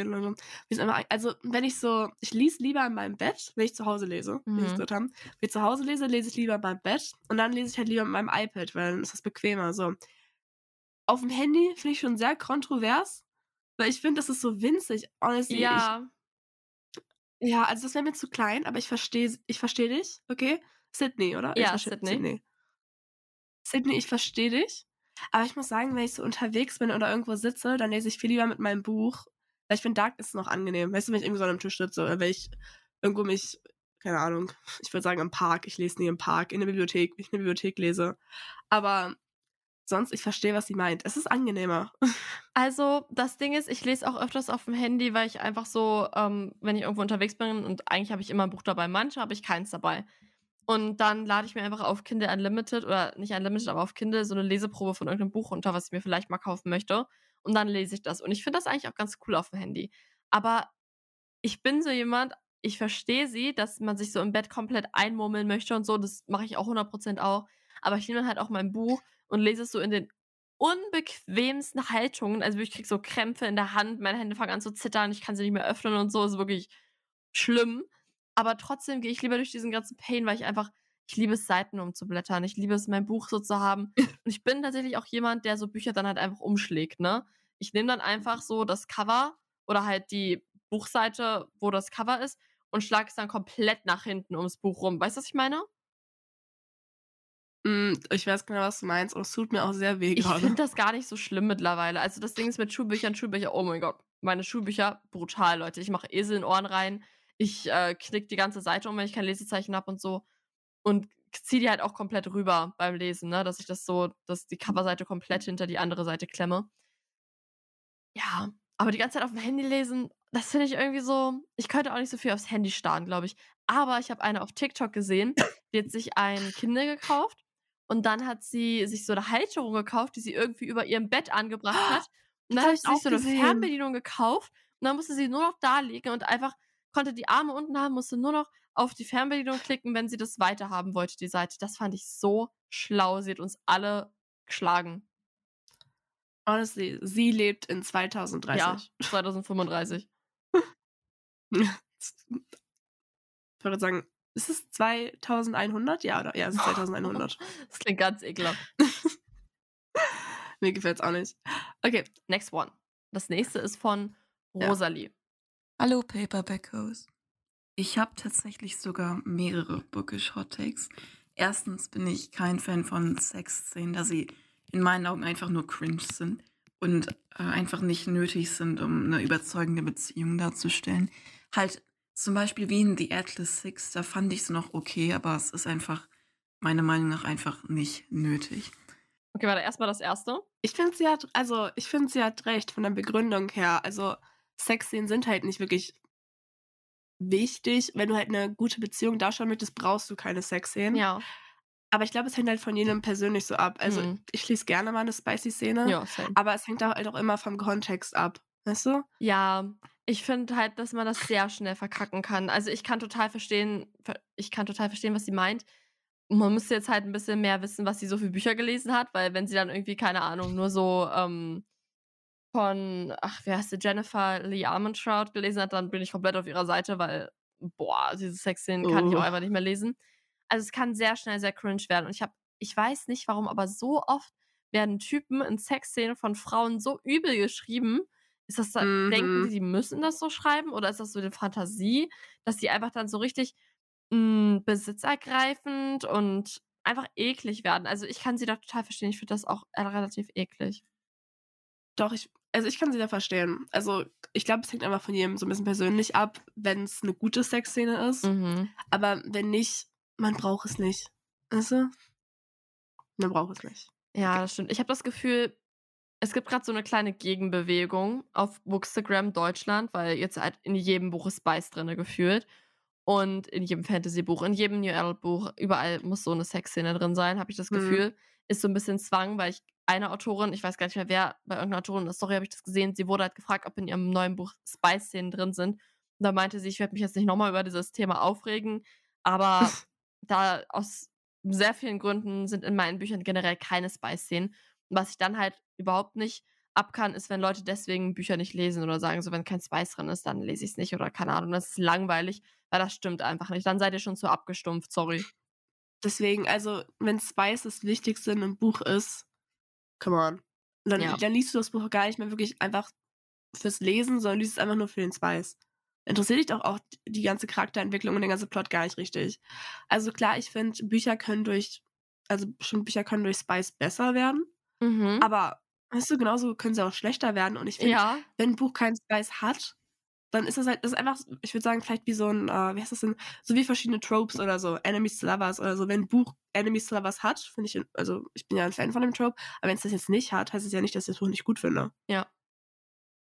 Okay. Und seht auch recht mit The Atlas Six, das war ein gutes Beispiel, weil ich finde, da hat die Sexszene diese ganzen Beziehungen zwischen denen nochmal so richtig untermalt und ähm, ja, verstärkt quasi, ne? Oder nochmal richtig herausgestellt, wie spannungsgeladen es hat die einfach diese, ja, diese Power-Dynamics einfach Ja. so genau. genau. dargestellt.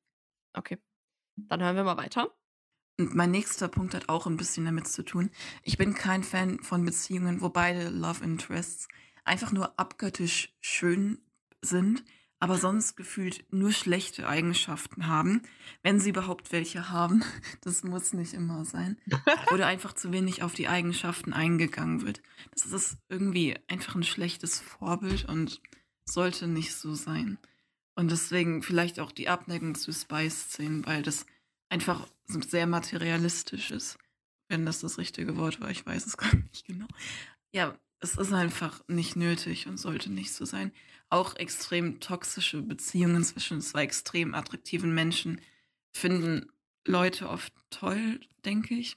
Aber ist einfach kein gutes Vorbild, finde ich, und lese ich nicht gerne. Ich muss direkt sagen, ja, das mit dieser Attraktivität, das ist so ein zweischneidiges Schwert, finde ich. Ich verstehe komplett, was sie meint.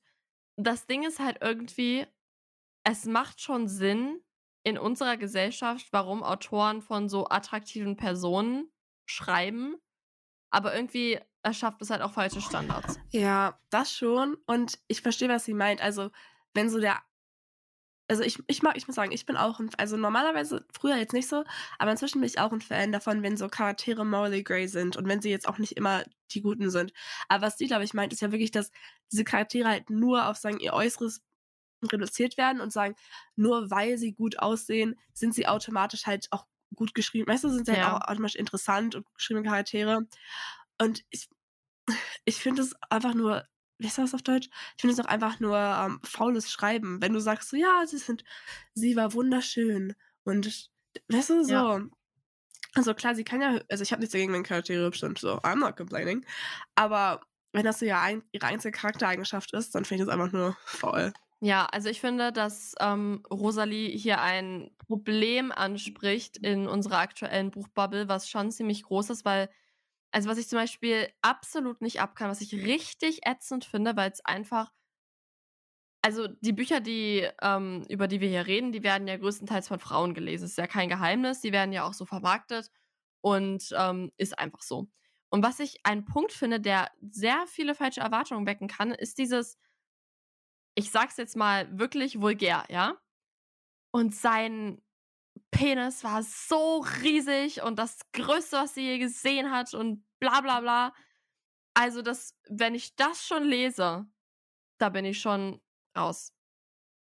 Wisst ihr, was die Durchschnittspenisgröße ist? Ja? Es ist ganz sicher nicht 25 Zentimeter oder so. Wer will denn sowas auch? I don't know. Ich, ich verstehe. Ja, aber stell dir mal vor, das wäre andersrum. Weil über Frauen ist, die Bücher sind ja von Frauen geschrieben. Und Frauen sind dann in Sexszenen immer so geschrieben, am besten, äh, ähm, dass sie irgendwie irgendwas hat, was ähm, nicht so dem Standard entspricht oder dem, ähm, was dem Schönheitsideal entspricht. Also entweder sehr kleine Brüste oder viel zu große Brüste oder weiß ich nicht, halt irgendwie irgendwas, was nicht diesem gängigen Standardideal entspricht. Und deswegen ist die Frau in dem Buch auch die ganze Zeit so, ich, hm, ich kann mir nicht vorstellen, dass er mich wirklich will, bla bla bla. Weißt du, was ich meine? Mhm, ja. Und dann ist es aber immer so dieser Typ mit diesen krassen Muskeln, was ich auch sehr toxisch finde, mit diesem riesen Penis, findet sie wunderschön, obwohl sie nur so kleine Brüste hat oder so. Das ist immer das Ding. Wo ich mir halt auch irgendwie, was war mein Punkt jetzt gerade dabei? Was war dein Punkt? Wo ich mir denke, das ist, das ist super für Frauen, weil Frauen so gesagt wird, es ist egal, wie du aussiehst. Natürlich bist du fucking attraktiv. Aber Typen, Ja, ich weiß, was du meinst. jeder Typ, jeder Typ, egal, auch, was ich, das finde ich auch bei Ellie Hazelwood ganz schlimm, ja. Das kann ich auch so sagen, obwohl sie eine meiner Liebl- Lieblingsautorinnen ist. Die Typen, das sind ja alles Akademiker, ja. Wenn du an der Uni arbeitest, hast du, glaube ich, nicht viel Zeit sonst so in deinem Leben, sondern du hast einfach scheiße viel zu tun. Wann gehen diese Typen bitte jeden Tag für fünf Stunden ins Fitnessstudio, um diese Berge an Muskeln zu produzieren? Wo kommt das alles her? Mhm. Das sind so Standards, die wir da erschaffen an unsere männlichen Partner oder Partner in Zukunft oder keine Ahnung, die ich einfach, keine Ahnung, nicht supporten möchte. Finde ich sehr gut. Also, ich finde, sie hat recht. Okay. Nächstes. Next one. Also weiter bei ihr seht ihr noch einen Punkt. Ja, ja, das meinte ich. Außerdem ist der nächste Hot Take, finde ich, dass ungelesene Bücher nicht zu gelesenen Büchern ins Regal gehören. Egal wie schön sie sind. Weil ich will dann zum Beispiel nicht sagen, dass ich halt ein großes Bücherregal habe, wenn ich irgendwie nur 30 oder nicht 30, 60 Prozent davon gelesen habe oder so. Das ist einfach. Bei mir haben sie einen separaten Platz. Also ganz unten im Regal. Deswegen, ich finde es irgendwie ist Cheating, wenn man dann. Es ist für mich ein bisschen Cheating. Und ich finde alle Covers von allen Emily Henry Büchern sehr hässlich. Ja. genau, habt einen schönen Tag, ihr alle. Ja. Ey, der vorletzte war persönlich. Ey, der war richtig Honestly. persönlich. Rosalie ist bei uns eingebrochen und war so, nicht, so aber nicht, Mädels, so aber nicht. Ja, ehrlich, sie war so Paperback House. Ich, ich expose euch jetzt auf so einem neuen Level. So, ich sehe euch. Vor allem, wir haben wirklich vor so einer halben Stunde erst drüber geredet. Okay, erstmal zu dem ersten Statement. Also, mh, die Sache ist halt, ich kann verstehen, was sie meint. Also, weißt du, wenn, wenn, aber die Sache ist halt, ich finde, Bücherregal, also mein Bücherregal ist ja zum Beispiel bei mir, bei mir im Zimmer, so, meine Bücherregale. Und ich finde, das ist eigentlich egal, ob es jetzt, ob jetzt diese Bücher da stehen ob, oder ob wir so woanders stehen. Ich muss sagen, ich hätte eigentlich schon ganz gerne so einen Ort, wo ich nur meine ungelesenen Bücher hintue, einfach damit ich Ja. so, sie so vor mir habe. Aber so, ich finde es jetzt auch nicht so schlimm, dass sie auf meinem Bücherregal drauf sind, weil ich weiß ja immer noch, dass sie da stehen. Und es ist jetzt ja nicht so, als würde ich so tun, so, schau dir all diese Bücher an, auf meinem Bücherregal, die habe ich alle gelesen. So, ich bin ja eigentlich relativ transparent, was das angeht und was Ja. mein, was meine Addiction von Buch, äh, Buchbuying angeht. Deswegen, das finde ich eigentlich gar nicht so schlimm, wenn Leute ihre ungelesenen Bücher auch mit ihren gelesenen haben. Ja, ganz ehrlich, also für mich geht Aesthetic einfach über allem. Ich liebe mein Zimmer, mein Zimmer ist mein absoluter Wohlfühlplatz. Und dieses fucking riesige Bücherregal in meinem Zimmer muss gut aussehen, okay? Und es sieht scheiße aus, wenn ich diese ganzen Reihen auseinanderfetzen muss und das irgendwie komisch dahinstelle. Ich hätte auch gerne, wie Rachel, einfach einen Ort, ähm, wo ich alle meine ungelesenen Bücher hinpacken möchte. Ich bin jetzt übrigens gerade wieder richtig motiviert, mir einfach eine Liste zu machen mit meinen ungelesenen Büchern, damit ich so wieder den Überblick bekomme. Und ich habe auch kein Problem, mir irgendwie so Sticker zu nehmen und einfach an jeden ungeles an jedes ungelesene Buch einen gelben Sticker zu packen, damit das auch jeder weiß, dass die Hälfte von meinen Büchern einfach ungelesen ist. Die Hälfte ist es nicht, ein bisschen weniger. Aber das ist nicht Cheating, okay? Das ist einfach nur Aesthetic ist mir einfach sehr wichtig. Also ganz ehrlich, Rosalie, der letzte, der vorletzte, dann kam ja noch Emily Henry, der vorletzte war wirklich persönlich. Also Honestly, ich fühle mich angegriffen. ja, ich mich auch. Oh mein Gott, Auf jetzt komme ich, mir richtig- jetzt komm ich mir wie so eine schlechte Leserin vor, einfach weil ich meine Ja. ungelesenen Bücher cheating-mäßig da stehen habe. Die Sache ist, okay, warum kommen wir, warum fühlen wir uns jetzt so schlecht? Weil sie eigentlich recht hat. Also ich fühle mich einfach, ja, also ich, die Sache ist halt, ich finde es einfach funktional, wenn meine Bücher einfach so im Regal stehen. Und persönlich, ich habe auch auf Goodreads so eine ganze Liste, wo halt meine ganzen ungelesenen Bücher drin sind. Und ich weiß auch, also ich würde schon sagen, es sind maximal so 10% von meinen, von meinen ungelesenen, von meinen, oh Gott, es sind so maximal, okay, sagen wir 20% von meinen Büchern sind ungelesen. Also, ich bin okay mit, meine, mit meinen Life-Choices, okay? Aber kommen wir jetzt zu deinem letzten Take. Oh, jetzt bin ich recht persönlich geworden. Jetzt habe ich sie mit du angesprochen. Tut mir leid. Okay, das ist jetzt wieder so eine persönliche Sache. Also, es gibt so Cover, die ich so hässlich finde. Wo ich bin so, ich kann nicht verstehen, dass Leute das schön finden und dann finden das andere Leute das schön. Also, ich, ich überlege jetzt gerade so, ich habe, glaube ich, sogar fast alle Emily, Henry Bücher da. Und die gibt es ja immer, glaube ich, in der amerikanischen und in der ähm, UK-Version. Und da finde ich ab und zu, also ein paar davon bin ich jetzt auch kein Fan von, aber grundsätzlich, ich mag dieses so ein bisschen, also minimalistisch ist es ja nicht, aber einfach, dass es jetzt nicht so mega detailreich ist und einfach nur so eine, eine süße Szene darstellt. Ich mag ihre, Cover eigentlich, aber wie gesagt, es ist halt eine persönliche Geschmacksentscheidung. Okay, dann kommen wir zur nächsten. Hallo, ich bin die Mona und meine unpopular Opinion ist, dass ich, wenn ich auf ein Kindlerbuch lese, muss ich es am Ende das Physical Book daheim haben. Ja. Bisschen dumm, aber ich halt so. Passt super, tschüss. Das ist vor allem ein teurer Lebensstil. Ja, honestly, ich, ich, ich hoffe, du hast einen guten Job, aber ich kann verstehen, was sie meint. Also ich lese auch, wenn ich auf dem Kindle lese, bin ich auch immer so, ach, eigentlich hätte ich dieses Buch ganz gerne, wenn es so ein richtig schönes Cover hat oder so. Aber ich muss sagen, es gibt relativ viele Bücher, die ich auf dem Kindle lese. Also wenn ich, glaube ich, all meine Bücher, die ich auf dem Kindle lese, auch nochmal kaufen müsste, ich wäre bankrupt. Honestly, ich könnte mir nichts mehr leisten. Ich könnte das Haus nicht mehr verlassen. ja, das Ding ist, ähm, ich habe das ja zweimal gemacht. Also einmal habe ich ja die ganze Sumpfloch-Reihe damals als kleines, süßes Kind auf dem Kinder gelesen und dann mir aber mal komplett gekauft zum Geburtstag oder zu Weihnachten. Und dann habe ich das auch mit Percy Jackson gemacht. Da habe ich, glaube ich, auch ein, zwei Teile auf dem Kinder gelesen und dann später aber nochmal als Buch gekauft. Aber mittlerweile habe ich da eigentlich eine gute Kontrolle drüber. Ich weiß, welche Bücher ich gerne in meinem Buchregal stehen haben möchte und welche ähm, mir eigentlich egal sind. Und die höre ich dann als Hörbuch oder lese die halt, wie gesagt, ähm, auf Kindle. Das einzige, die einzige Reihe, wo ich mir, die ich immer noch gerne hier hätte, die habe ich gehört, aber nicht auf dem Kindle gelesen, ist ähm, Scythe von wie heißt Neil? Schusterman. Ja. Das hätte ich eigentlich noch ganz gerne als ne? Buch. Weihnachtsgeschenk. Just kidding. Ja, Weihnachten ist vorbei. Naja. Okay, also wir können Okay. dich verstehen, aber such dir vielleicht einen besseren so Finanzberater. Ja, true. Okay, das nächste kommt von Liv. Hey, also erstmal cool, dass ihr diese Folge macht. Ich finde es immer voll nice, wenn man da so ein bisschen interagieren kann mit seinen Podcasts, die man gern hört. Ähm, und ja, also mein Name ist Liv und meine Pronomen sind äh, they, them. äh, wollte ich kurz sagen. Ähm, auf jeden Fall meine unpopular Opinion ist, dass ich Enemies to Lovers richtig häufig sehr kindisch finde, weil die oftmals nicht so wirklich einen Grund haben, sich zu hassen ähm, und das so ein bisschen überdramatisiert wird. Also so vor allem bei so Academic Rivals, wo ich mir so denke, so ja, okay, die Person A hat jetzt eine bessere Note, aber ja, das ist kein Grund, sich jetzt so zu verabscheuen. Da kann man auch mal drüber hinwegsehen. Und das nervt mich, wenn es so richtig, einfach so richtig unnötig und kindisch ist. Deswegen lese ich irgendwie mehr Friends to Lovers, weil bei Enemies to Lovers ist es irgendwie häufig ziemlich so merkwürdig und nicht so gut nachvollziehbar. Also ich muss sagen, ich verstehe, was they meinen, aber ich mache da immer so einen Unterschied zwischen, wenn es jetzt so Romance Enemies Lovers ist oder wenn es High Fantasy Enemies Lovers ist. Weil bei Romance können wir gleich zukommen, aber bei High Fantasy oder generell bei Fantasy, finde ich, sind halt auch einfach die, ich weiß nicht, wie es auf Deutsch heißt, aber diese Stakes einfach so, das, die Umstände sind einfach deutlich dramatischer, obviously, weil es halt eine komplett andere Welt ist.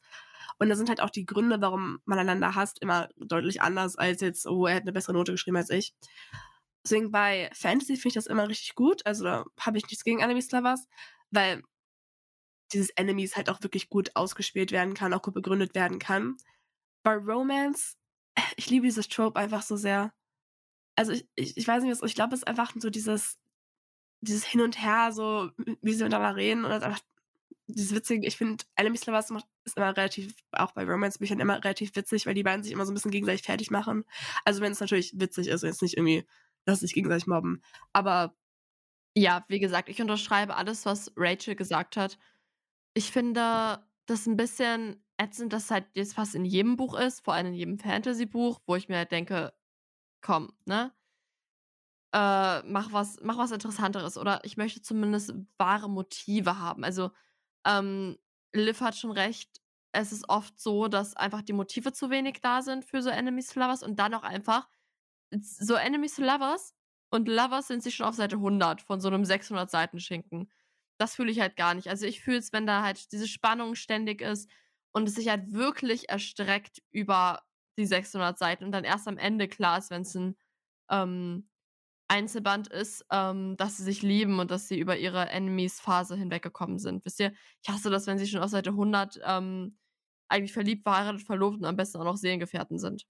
Doch, wir sind von so Percy Jackson so sozialisiert worden, dass wir Slow Burn Romance lieben. Ja, ja. ganz genau. Doch, ja. wenn es nicht vier Jahre dauert, dann will ich es nicht. So ungefähr. Okay, das die letzte unpopular Opinion kommt von einer Hörerin, die uns das Ganze geschrieben hat und ich lese mal vor. Obwohl ich sehr viele Dinge an Fourth Wing wirklich gerne mochte, muss ich gestehen, dass mir die Chemie zwischen Violet und Xaden komplett gefehlt hat irgendwie kam das so aus dem Nichts und ich hatte fast das Gefühl, dass Violets Geschichte ohne Love Story besser gewesen wäre. Teilweise war sie mir leider zu stereotypisch, in Klammern er ist der mysteriöse, düstere Typ, der sich am Ende doch als gut entpuppt und ihr dann trotzdem wichtige Dinge verschweigt und so weiter. Womit ich nicht so ein Problem gehabt hätte, hätte es wenigstens richtigen Slowburn gegeben. Und das ist doch basically das, was wir gerade gesagt haben. Das 100 Prozent, also an die Hörerin 100 Prozent. Dieses, ähm, dass sie dann so schnell auch so am Ende so komplette Lover waren und sich ihre Liebe eigentlich schon komplett gestanden haben, das fand ich so übertrieben. Wenn du schon eine fünfteilige Reihe machst, ja, dann nutzt das Ganze doch, um einen richtig schönen Slowburn daraus zu machen. Frag Labour Dugo, die weiß, wie das geht. Die arbeitet immer noch dran, aber hundertprozentig. Ja. Ich weiß genau, was du meinst ich muss auch sagen, ich war mega überrascht, als es schon so früh sozusagen zu diesem Liebesgeständnis kam. Also ich habe ja. ja, ich habe nichts gegen die Romance. Und ich muss mal sagen, ich glaube einfach, weil wir schon so viel Romantasy gelesen haben, war uns schon klar, okay, Zayden ist der Typ für Violet. Aber natürlich. Ich, ich wollte mehr, also ich wollte so Slowburn, also im zweiten, ähm, nee, okay, ich spoil jetzt nicht. Also ich wollte einfach mehr so Slowburn, ich wollte mehr, dass die beiden sich wirklich, also es wird ja so ein bisschen wie Enemies Lovers vermarktet. Aber ich wollte einfach wirklich mehr von den beiden als Feinde oder zumindest einfach als, dass sie sich erstmal kennenlernen müssen. Ja. Deswegen, ich stimme dir auch hundertprozentig zu. 100 Prozent. Okay.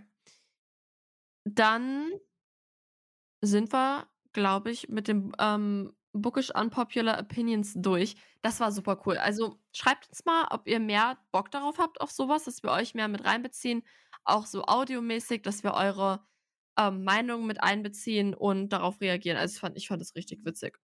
Jetzt kommen wir zum dritten Part dieser Folge.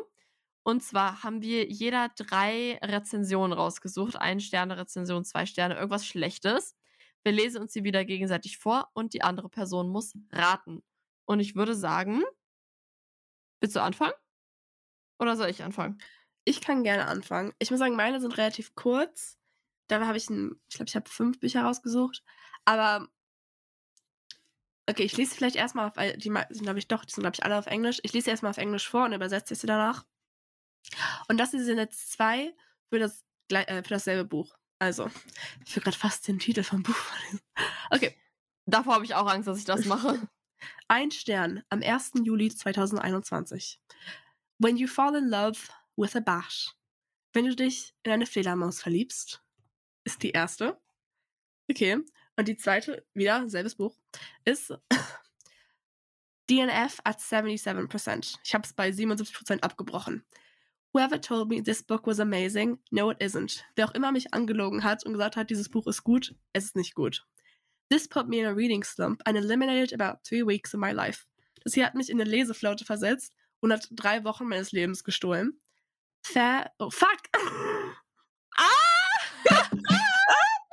Rachel! Lass mich raten. Reicht der sieben Höfe? Jetzt musst du aber raten, welcher Teil. Oh, okay. Warte, ich lese nochmal weiter, okay. Once his considerable length inside of her, and I want my considerable length of wasted time back. möchte seine äh, seine Länge in sich spüren. Und ich möchte die Länge. ich weiß auch nicht, wie. Das ist schwer zu übersetzen. Was? Mm, ja, wie, übersetzt man das denn am schlausten? Ja, nein, okay. du, äh, du setzt das super, Rachel. Mach weiter. Und ich möchte meine lange Zeit oder meine verschwendete Zeit wieder haben. Auch Im Englischen hört sich das deutlich schlauer an. Dankeschön. Hm, um, welches ähm. Buch könnte das denn sein? Der zweite? Ja. Sehr gut. Okay, du ja, hast, drei ja, du hast Da ging es ja sehr viel um Sex. I'm sorry, Leute. Honestly, ich weiß nicht wieso, ich war so fair. Sorry. Okay, machen wir weiter. Ja, ich lese es dir jetzt vor und ich denke auch, du wirst relativ schnell drauf kommen, aber es ist sehr viel und ich würde gern, dass du mich erstmal äh, ausreden lässt, bevor du mir entgegenschreist, was es ist. Ähm, warte, ich muss noch ganz kurz zwei Sachen ändern, sonst lese ich gleich den Namen vor, was eigentlich auch nicht schlimm ist, aber es soll ja trotzdem noch äh, hier ne, ein Ratespürchen sein. Es ist eine Amazon 3-Sterne-Bewertung. Ich habe jetzt immer für den Namen der Protagonistin Protagonistin eingesetzt und den Namen vom Love Interest Love Interest. Unsere Protagonistin ist in diesem Teil eher zu einem überaus anstrengenden Persönchen mutiert. Darüber dauernd übergießt sie sich mit Vorwürfen, dass sie nicht alles weiß und nicht alles kann. Woran kann es denn liegen, dass sie vieles nicht weiß? Vielleicht, weil sie Love Interest nie wegen irgendwas fragt? Und ist sie deshalb sauer auf Love Interest, dass sie nichts weiß, sie aber auch nicht nachfragen will? Natürlich. Zudem wird sie quasi von Hormonen überrannt, äh, steht ständig vor diversen Wutanfällen oder Eifersuchtsdramen, sabbert Love Interest verständlicherweise hinterher, kann ihm aber natürlich nicht vertrauen. Aber kann sie ihm wirklich vertrauen? Sie liebt ihn doch so sehr, aber er erzählt ja nichts. Auweia. Lecker Schmecker Love Interest, immer noch unser dunkler und offensichtlich geheimnisvoller Gefahr, ich lache dir ins Gesicht, muhaha, Love Interest, verwandelt sich in eine riesige Glucke. Ein wenig musste ich mich, nee, musste ich mich zusammennehmen, da mich sein Verhalten über weite Teile oft an Person aus Band 1 erinnert hat. Im zweiten Teil des Buches sind beide wieder vereint und quasi unzertrennlich. Haben sie, haben die beiden denselben Streit etwa 20 Mal? Gewiss. Züngeln die beiden bei jeder sich bietenden Gelegenheit vor versammelter Meute und tauschen diverse Körperflüssigkeiten aus? Könnte man so sagen.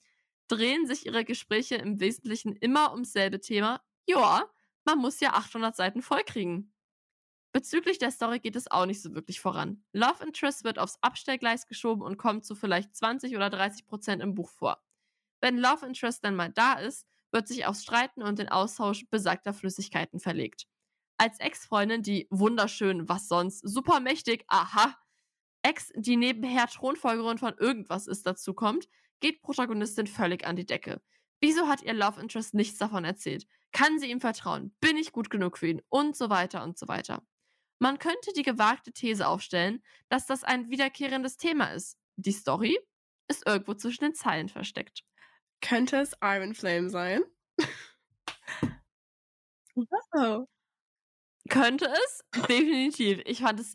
Übrigens, die Review war so geschrieben, ja. Ich habe die nicht durch Google oder so gejagt. Also die Wörter, die euch vielleicht komisch vorkamen, manchmal waren wirklich so gewählt. Ich fand die so witzig. so, oh mein Gott. Ich meine, die Person hat recht, aber es ist auch so witzig. Mhm. Ja. Wirklich.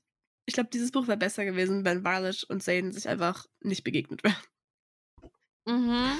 Oh, Oder wenn es zumindest schön Slow Burn gewesen wäre. yes, auf jeden Fall. Okay, kommen wir zum nächsten. Hier ist es sehr einfach. Also, wenn du es jetzt nicht errätst, dann bin ich ein bisschen enttäuscht. Aber ich habe auch von. Nee, das sage ich gleich noch. Okay. Also. Ironically, this book will make you no longer a book lover. Ironischerweise wird dich dieses Buch nicht zu einem Buchlover machen. Oder nicht, du wirst nicht mehr ein Buchlover sein. Könnte es Book Lovers von Emily Henry sein? Oh mein Gott, woher weißt du das? Aber ich liebe, es gibt so eine Instagram-Seite, die postet immer so einen Satz oder höchstens zwei, drei Sätze Rezensionen von Goodreads, die nur einen Stern gegeben haben zu so Popular Books und es ist immer so witzig. So witzig. Doch. Okay. Achso, ich muss ja jetzt die nächste machen, ne? Ja, okay. Okidoki. Ich habe, oh mein Gott, ich habe das so sogar dry, drei Reviews. Okay. Die erste ist langatmig und vulgär. Eine unfassbar vulgäre Sprache, die überhaupt keine Funktion hat. Nicht mal als Würze für die langatmige Erzählweise und sehr langweilige Geschichte. Okay. Die zweite ist blutleer. Langweilig, eine schier endlose Qual, dieses Buch zu lesen, dass man sich wünscht, die Vampire würden einen holen. Aber ich habe Oh. noch eine dritte. Und ich sage jetzt auch wieder immer Protagonist, wenn der Name gedroppt wird. Eine Erzählung in der Erzählung. Wie langatmig möchte dieses Buch sein? Ja. Wirklich der pure Wahnsinn. Ich weiß nicht, wie ich es geschafft habe, aber ich bin durch. Im wahrsten Sinne des Wortes. Die Geschichte und Protagonisten erzählt er selbst, was mich zutiefst verwirrt hat, denn zwischendurch kommt der andere Erzähler, der über Protagonisten berichtet, immer mal wieder zu Wort. Die Geschichte an sich zieht sich wie Kaugummi und ist so im Detail verloren, dass man getrost ein paar hundert Seiten hätte weglassen können. Im Grunde genommen ist es eine Biografie des Protagonisten und sie ist noch nicht vorbei, fürchte ich. Ich glaube allerdings nicht, dass ich sie weiter verfolgen werde. Die bildhaften Flüche, die hier ausgesprochen werden, sind dabei noch das Positivste, was ich gelesen habe. Alles andere wird mehr ins Negative gesetzt. Es ist düster, dunkel und alle sind böse und werden niedergemetzelt. Von mir gibt es daher keine Leseempfehlung. Oh mein Gott. Könnte es Empire of the Vampire sein? Von Jay Christoph? Yes! Exactly. so witzig. Ach, was ein. No. Keine Leseempfehlung, da stimme ich zu. Ich habe jetzt noch zwei Reviews. Die eine ist eigentlich relativ kurz. Ich fand die einfach nur mega witzig, deswegen wollte ich sie vorlesen. Aber die andere kannst du auch wirklich. Also bei der einen hast du eigentlich keine Chance, es zu erraten. Aber bei der hier. okay. Hier wirst du es eigentlich sofort wissen. Ah, Ich, ich, ich weiß nicht, was diese Person sich dachte, als sie das ins Internet gestellt hat. Ich, ich, ich weiß auch nicht. Okay, also. Oh my god. I must be sick in the head. Cause why am I horny for a dragon? Oh mein Gott, bin ich krank im Kopf? Warum bin ich horny für einen Drachen? It's so heartbreaking how they'll never get to fuck. It could have been such a good plot. I'm gonna cry myself to sleep now. Basically, diese Person sagt, oh mein Gott, ich hätte nie gedacht, dass ich einen Drachen attraktiv, also sexually attraktiv finden würde. Ich bin so traurig, dass sie, dass sie niemals eine sexuelle Bezie Beziehung führen können. Das wäre so ein guter Plotpoint gewesen. Ich gehe mich jetzt. Ich gehe jetzt weinen. Sorry, ist es ich kann, Wing? Ja, Bah, warte mal, meint sie mit sie am Ende? ich glaube, Violet meint Violet und, und, den Drachen. Also ich Das ist hoffe, dass diese die Person. Ich, ich, ich weiß auch nicht. Also wirklich, es steht, die Person sagt zuerst, okay, warum finde ich den Drachen attraktiv? Und dann, ich bin so traurig, dass sie niemals Sex haben können. Und ich glaube, die Person meint Violet und ihren Drachen. Ich hoffe, dass diese Re- Review irgendwie einfach Ey, ist widerlich. wird oder so.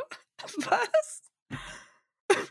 Aber das sind diese Personen, die diese Monster-Romance lesen, weißt du, wo die Frauen dann mit irgendwie Oktopussen oder sowas schlafen oder irgendwelchen, was weiß ich, was für Monstern. Aber ich, ich, ich habe das so gelesen, ich so, was? Ich dachte nämlich erst, dass die Person sich selbst meint und den Drachen. Oh! Oh, ist das ekelhaft. Aha, ja, Please, God, no. ja. Kennst du dieses eine Meme von The Office, wo Michael so rumrennt und dieses Please, God, But no. no. Ja. Aber So ich mich das auch. Ich habe es gelesen, ich so, was? Was? Okay. Hast du, du hast noch eine, oder? Ja, die ist auch wieder ein bisschen lang und die habe ich diesmal von Englisch auf Deutsch übersetzen lassen von Pons. Es ist nicht ganz bodenlos, aber es ist schon ein bisschen komische Übersetzung. Aber ich wollte es nicht komplett auf Englisch vorlesen. Es ist ein bisschen länger. Ähm, ja. Ich habe wirklich, wirklich, wirklich versucht, ihn für die ersten 150 Seiten oder so zu mögen. Aber ein Beistelltisch aus Schuhboxen vom Straßenrand herzustellen, hat mich gekillt. Auch unfassbar, wie er sich total shady benimmt und für 70% des Buchs in sein Handy lächelt, sodass sie denkt, er hätte bereits eine neue Freundin, nur für die große Enthüllung, dass er Tische für seinen Lebensunterhalt macht. Ja, Tische. Dieser Mann, oh mein Gott, ich kann, ich konnte nicht mehr mit seinem Selbstmitleid umgehen. Ich brauche ihn shut the fuck up für eine Sekunde. Ja, okay, komische Übersetzung, aber ja, Name. Jeder hat dafür gestimmt, dass du Ballkönig wirst, weil du ihnen leid getan hast. Bring back toxic masculinity. Ich will nie wieder von dieser weinerlichen Männern lesen. Jetzt geht's um die andere, um die Protagonistin. Name, tief seufzend. Ich wollte dich so gerne mögen. Sie musste alles ruinieren und mich gegen sie aufhetzen. Die Übersetzung ist ein bisschen. Ich habe nicht für eine Sekunde geglaubt, dass sie ihren Job hasst und deswegen kündigen wollte. Ich bin mir zu 99,9% sicher, dass ihre Kollegen sie nur verunsichert haben, weil sie einen besseren Job hat als er. Ich weigere mich zu glauben, dass sie ihren Job nach zehn Jahren des Studiums aufgegeben hat, weil sie töpfern wollte? Keramik? Sie ist nicht mal gut darin und sie weiß es. Ich breche ab, aber ich werde den Rest vom Studienkredit selbst zurückzahlen. Wie? Wie genau willst du 200.000 Euro zurückzahlen, mit Zinsen, by the way, wenn du jetzt nur noch 20.000 pro Jahr verdienst? Bitte sag es mir, damit ich Uni abbrechen kann. Ehrlich gesagt, alles, was sie brauchte, war Therapie und ein Haustier. Ich weiß, okay, ich, erstmal, ich finde diese Review so witzig. Also, das mit Toxic Masculinity, okay, da Distance, da, da nehme ich ein bisschen Abstand zu. Aber obviously ist es Happy Place von Emily Henry. Ja, ja. Ja, das mit dem, es gab schon viele Hinweise mit dem Töpfern und so, ne, mit dem Studium. Ja, Das mit so dem, ich glaube, das mit dem Toxic Masculinity war auch einfach nur so ein Joke. Aber ich kann es schon sehr, sehr nachvollziehen. Oh mein Gott. Okay, ich, bin, ich hatte noch eine. Die, die kann, ich lese jetzt auf Englisch vor, weil ich hab, das eine Wort will ich jetzt nicht übersetzen. Sorry, Leute. Okay, und zwar Codependency, but make it cottagecore. Kannst einmal raten? Es, es Also Co-Abhängigkeit, aber ähm, im Cottagecore quasi Ja. heißt das. Es, es ist ein Buch, was du sehr gut kennst. Es ist ein Buch, was, wo wir gerade drüber gesprochen haben. Gerade? Ja. Make it Cottagecore? Ja. Ich habe keine Ahnung. Es ist auch Happy Place. Was? Ja. Toxic Masculinity? Nee, warte, ach so, Co-Abhängigkeit, stimmt. Co-Abhängigkeit, aber macht's Cottagecore. Aber Happy Place ist doch nicht Cottagecore. Na, ich glaube, es war einfach nur, weil sie ja so im Urlaub sind und haben sie ihr kleines Haus. Ich finde, es passt eigentlich schon. Aber ich finde es auch nur witzig. Ja, okay. Findest du, dass sie co Findest du, dass sie co-abhängig sind? Ich weiß nicht, ob ich co-abhängig sagen will, aber weißt du, irgendwie ja schon, weil klar, okay, sie haben sich so ein bisschen auseinandergelebt, aber im Endeffekt, sie gibt. Ich, ich, fand's nicht, ich fand das Ende nicht geil, als sie, sagen sie, ihr ganzes Leben einfach aufgegeben hat und zu ihm gezogen ist. Sorry, Spoiler. Das Ja, same. Das finde ich aber auch scheiße. Uch, warte, bevor du. Okay, ich hatte noch ein paar rausgesucht, die eigentlich richtig kurz sind und wo es eigentlich nicht so richtig Kontext gibt, aber die ich einfach nur generell witzig fand. Und zwar, und da sage ich Mhm. auch, was das Buch ist. Und zwar, das war eine Geschichte, so, eine, so ein Kinderbuch, so ein Bimmelbuch. Heißt ein Bimmelbuch? Ja. Und das Buch heißt The Day the Crayons Squished, also der Tag, an dem die Stifte aufgaben. Oder Oh. ja. Und dann hat jemand, hat Einstein gegeben und gesagt, ich lese nur Kinderbücher, damit ich mein Reading Goal für dieses Jahr erreichen kann. Nein! Und dann, ich weiß nicht, ob du dieses Buch kennst, aber dieses The Very Hungry, äh, Hungry Caterpillar, also ich glaube, wie ein Raupe Nimmersatt heißt es auf Deutsch. Ja. Da hat jemand drunter geschrieben, die Verwandlung von Kafka ist das bessere Buch. Oh mein, nein! Das ist aber voll gut. Das ist so witzig. Und dann hat jemand bei Morgen, Morgen und wieder Morgen von Gabrielse Wien, hat, hat sie geschrieben, dieses Buch war 401 Seite zu lang.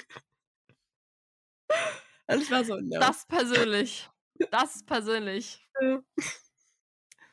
Ach, das war's von mir. Oh. Ach, aber honestly, Leute, ihr wisst nicht. Also, wir, ich hatte sehr viel Spaß, diese Folge aufzunehmen. Ich fand das richtig cool, so dieses Interagieren und dass wir uns auch so ein bisschen interagieren, hört sich komisch an. Aber dass Ja. wir uns auch Nachrichten schreibt. Also schreibt uns bitte öfters sowas, weil ich finde es immer richtig witzig, so eure Meinung zu hören und auch generell drüber zu reden. Ich fand, diese Ja. Folge war für mich ein Success. Ja, nee, ich fand das auch richtig schön, dass ähm, wir eure Stimmen hören konnten, weil sonst hört ihr ja immer nur unsere Stimmen. Und wir haben auch ähm, sehr viele liebe Nachrichten bekommen mit den ähm, Audioaufnahmen zusammen. Es hat mich sehr gefreut, das alles zu lesen. Es war sehr süß, wenn man irgendwie dann checkt, dass einen wirklich Leute hören und die Leute dann auch so mit einem schreiben und so. Das ist irgendwie richtig cool. Doch, ich freue mich schon sehr. Ja, ich mich auch. Oh mein Gott, ich habe gerade aus Versehen Instagram geöffnet und voll den Spoiler für die Folge von Percy Jackson von heute gesehen. Nein. Nein! Also es war kein richtiger Spoiler-Spoiler, aber es war so eine Szene und ich war so, nein. Weil, Nein. Haben wir schon erzählt, aber wir, haben, wir gucken heute Abend zusammen die vierte Folge Percy Jackson. Ja. Freuen uns schon sehr. Und hier wieder die Aufgabe an euch, oder ich weiß, glaube ich, ich glaube, wir haben das noch nicht gesagt im Podcast. Wir werden im Februar im Podcast über Percy Jackson reden, über die erste Staffel.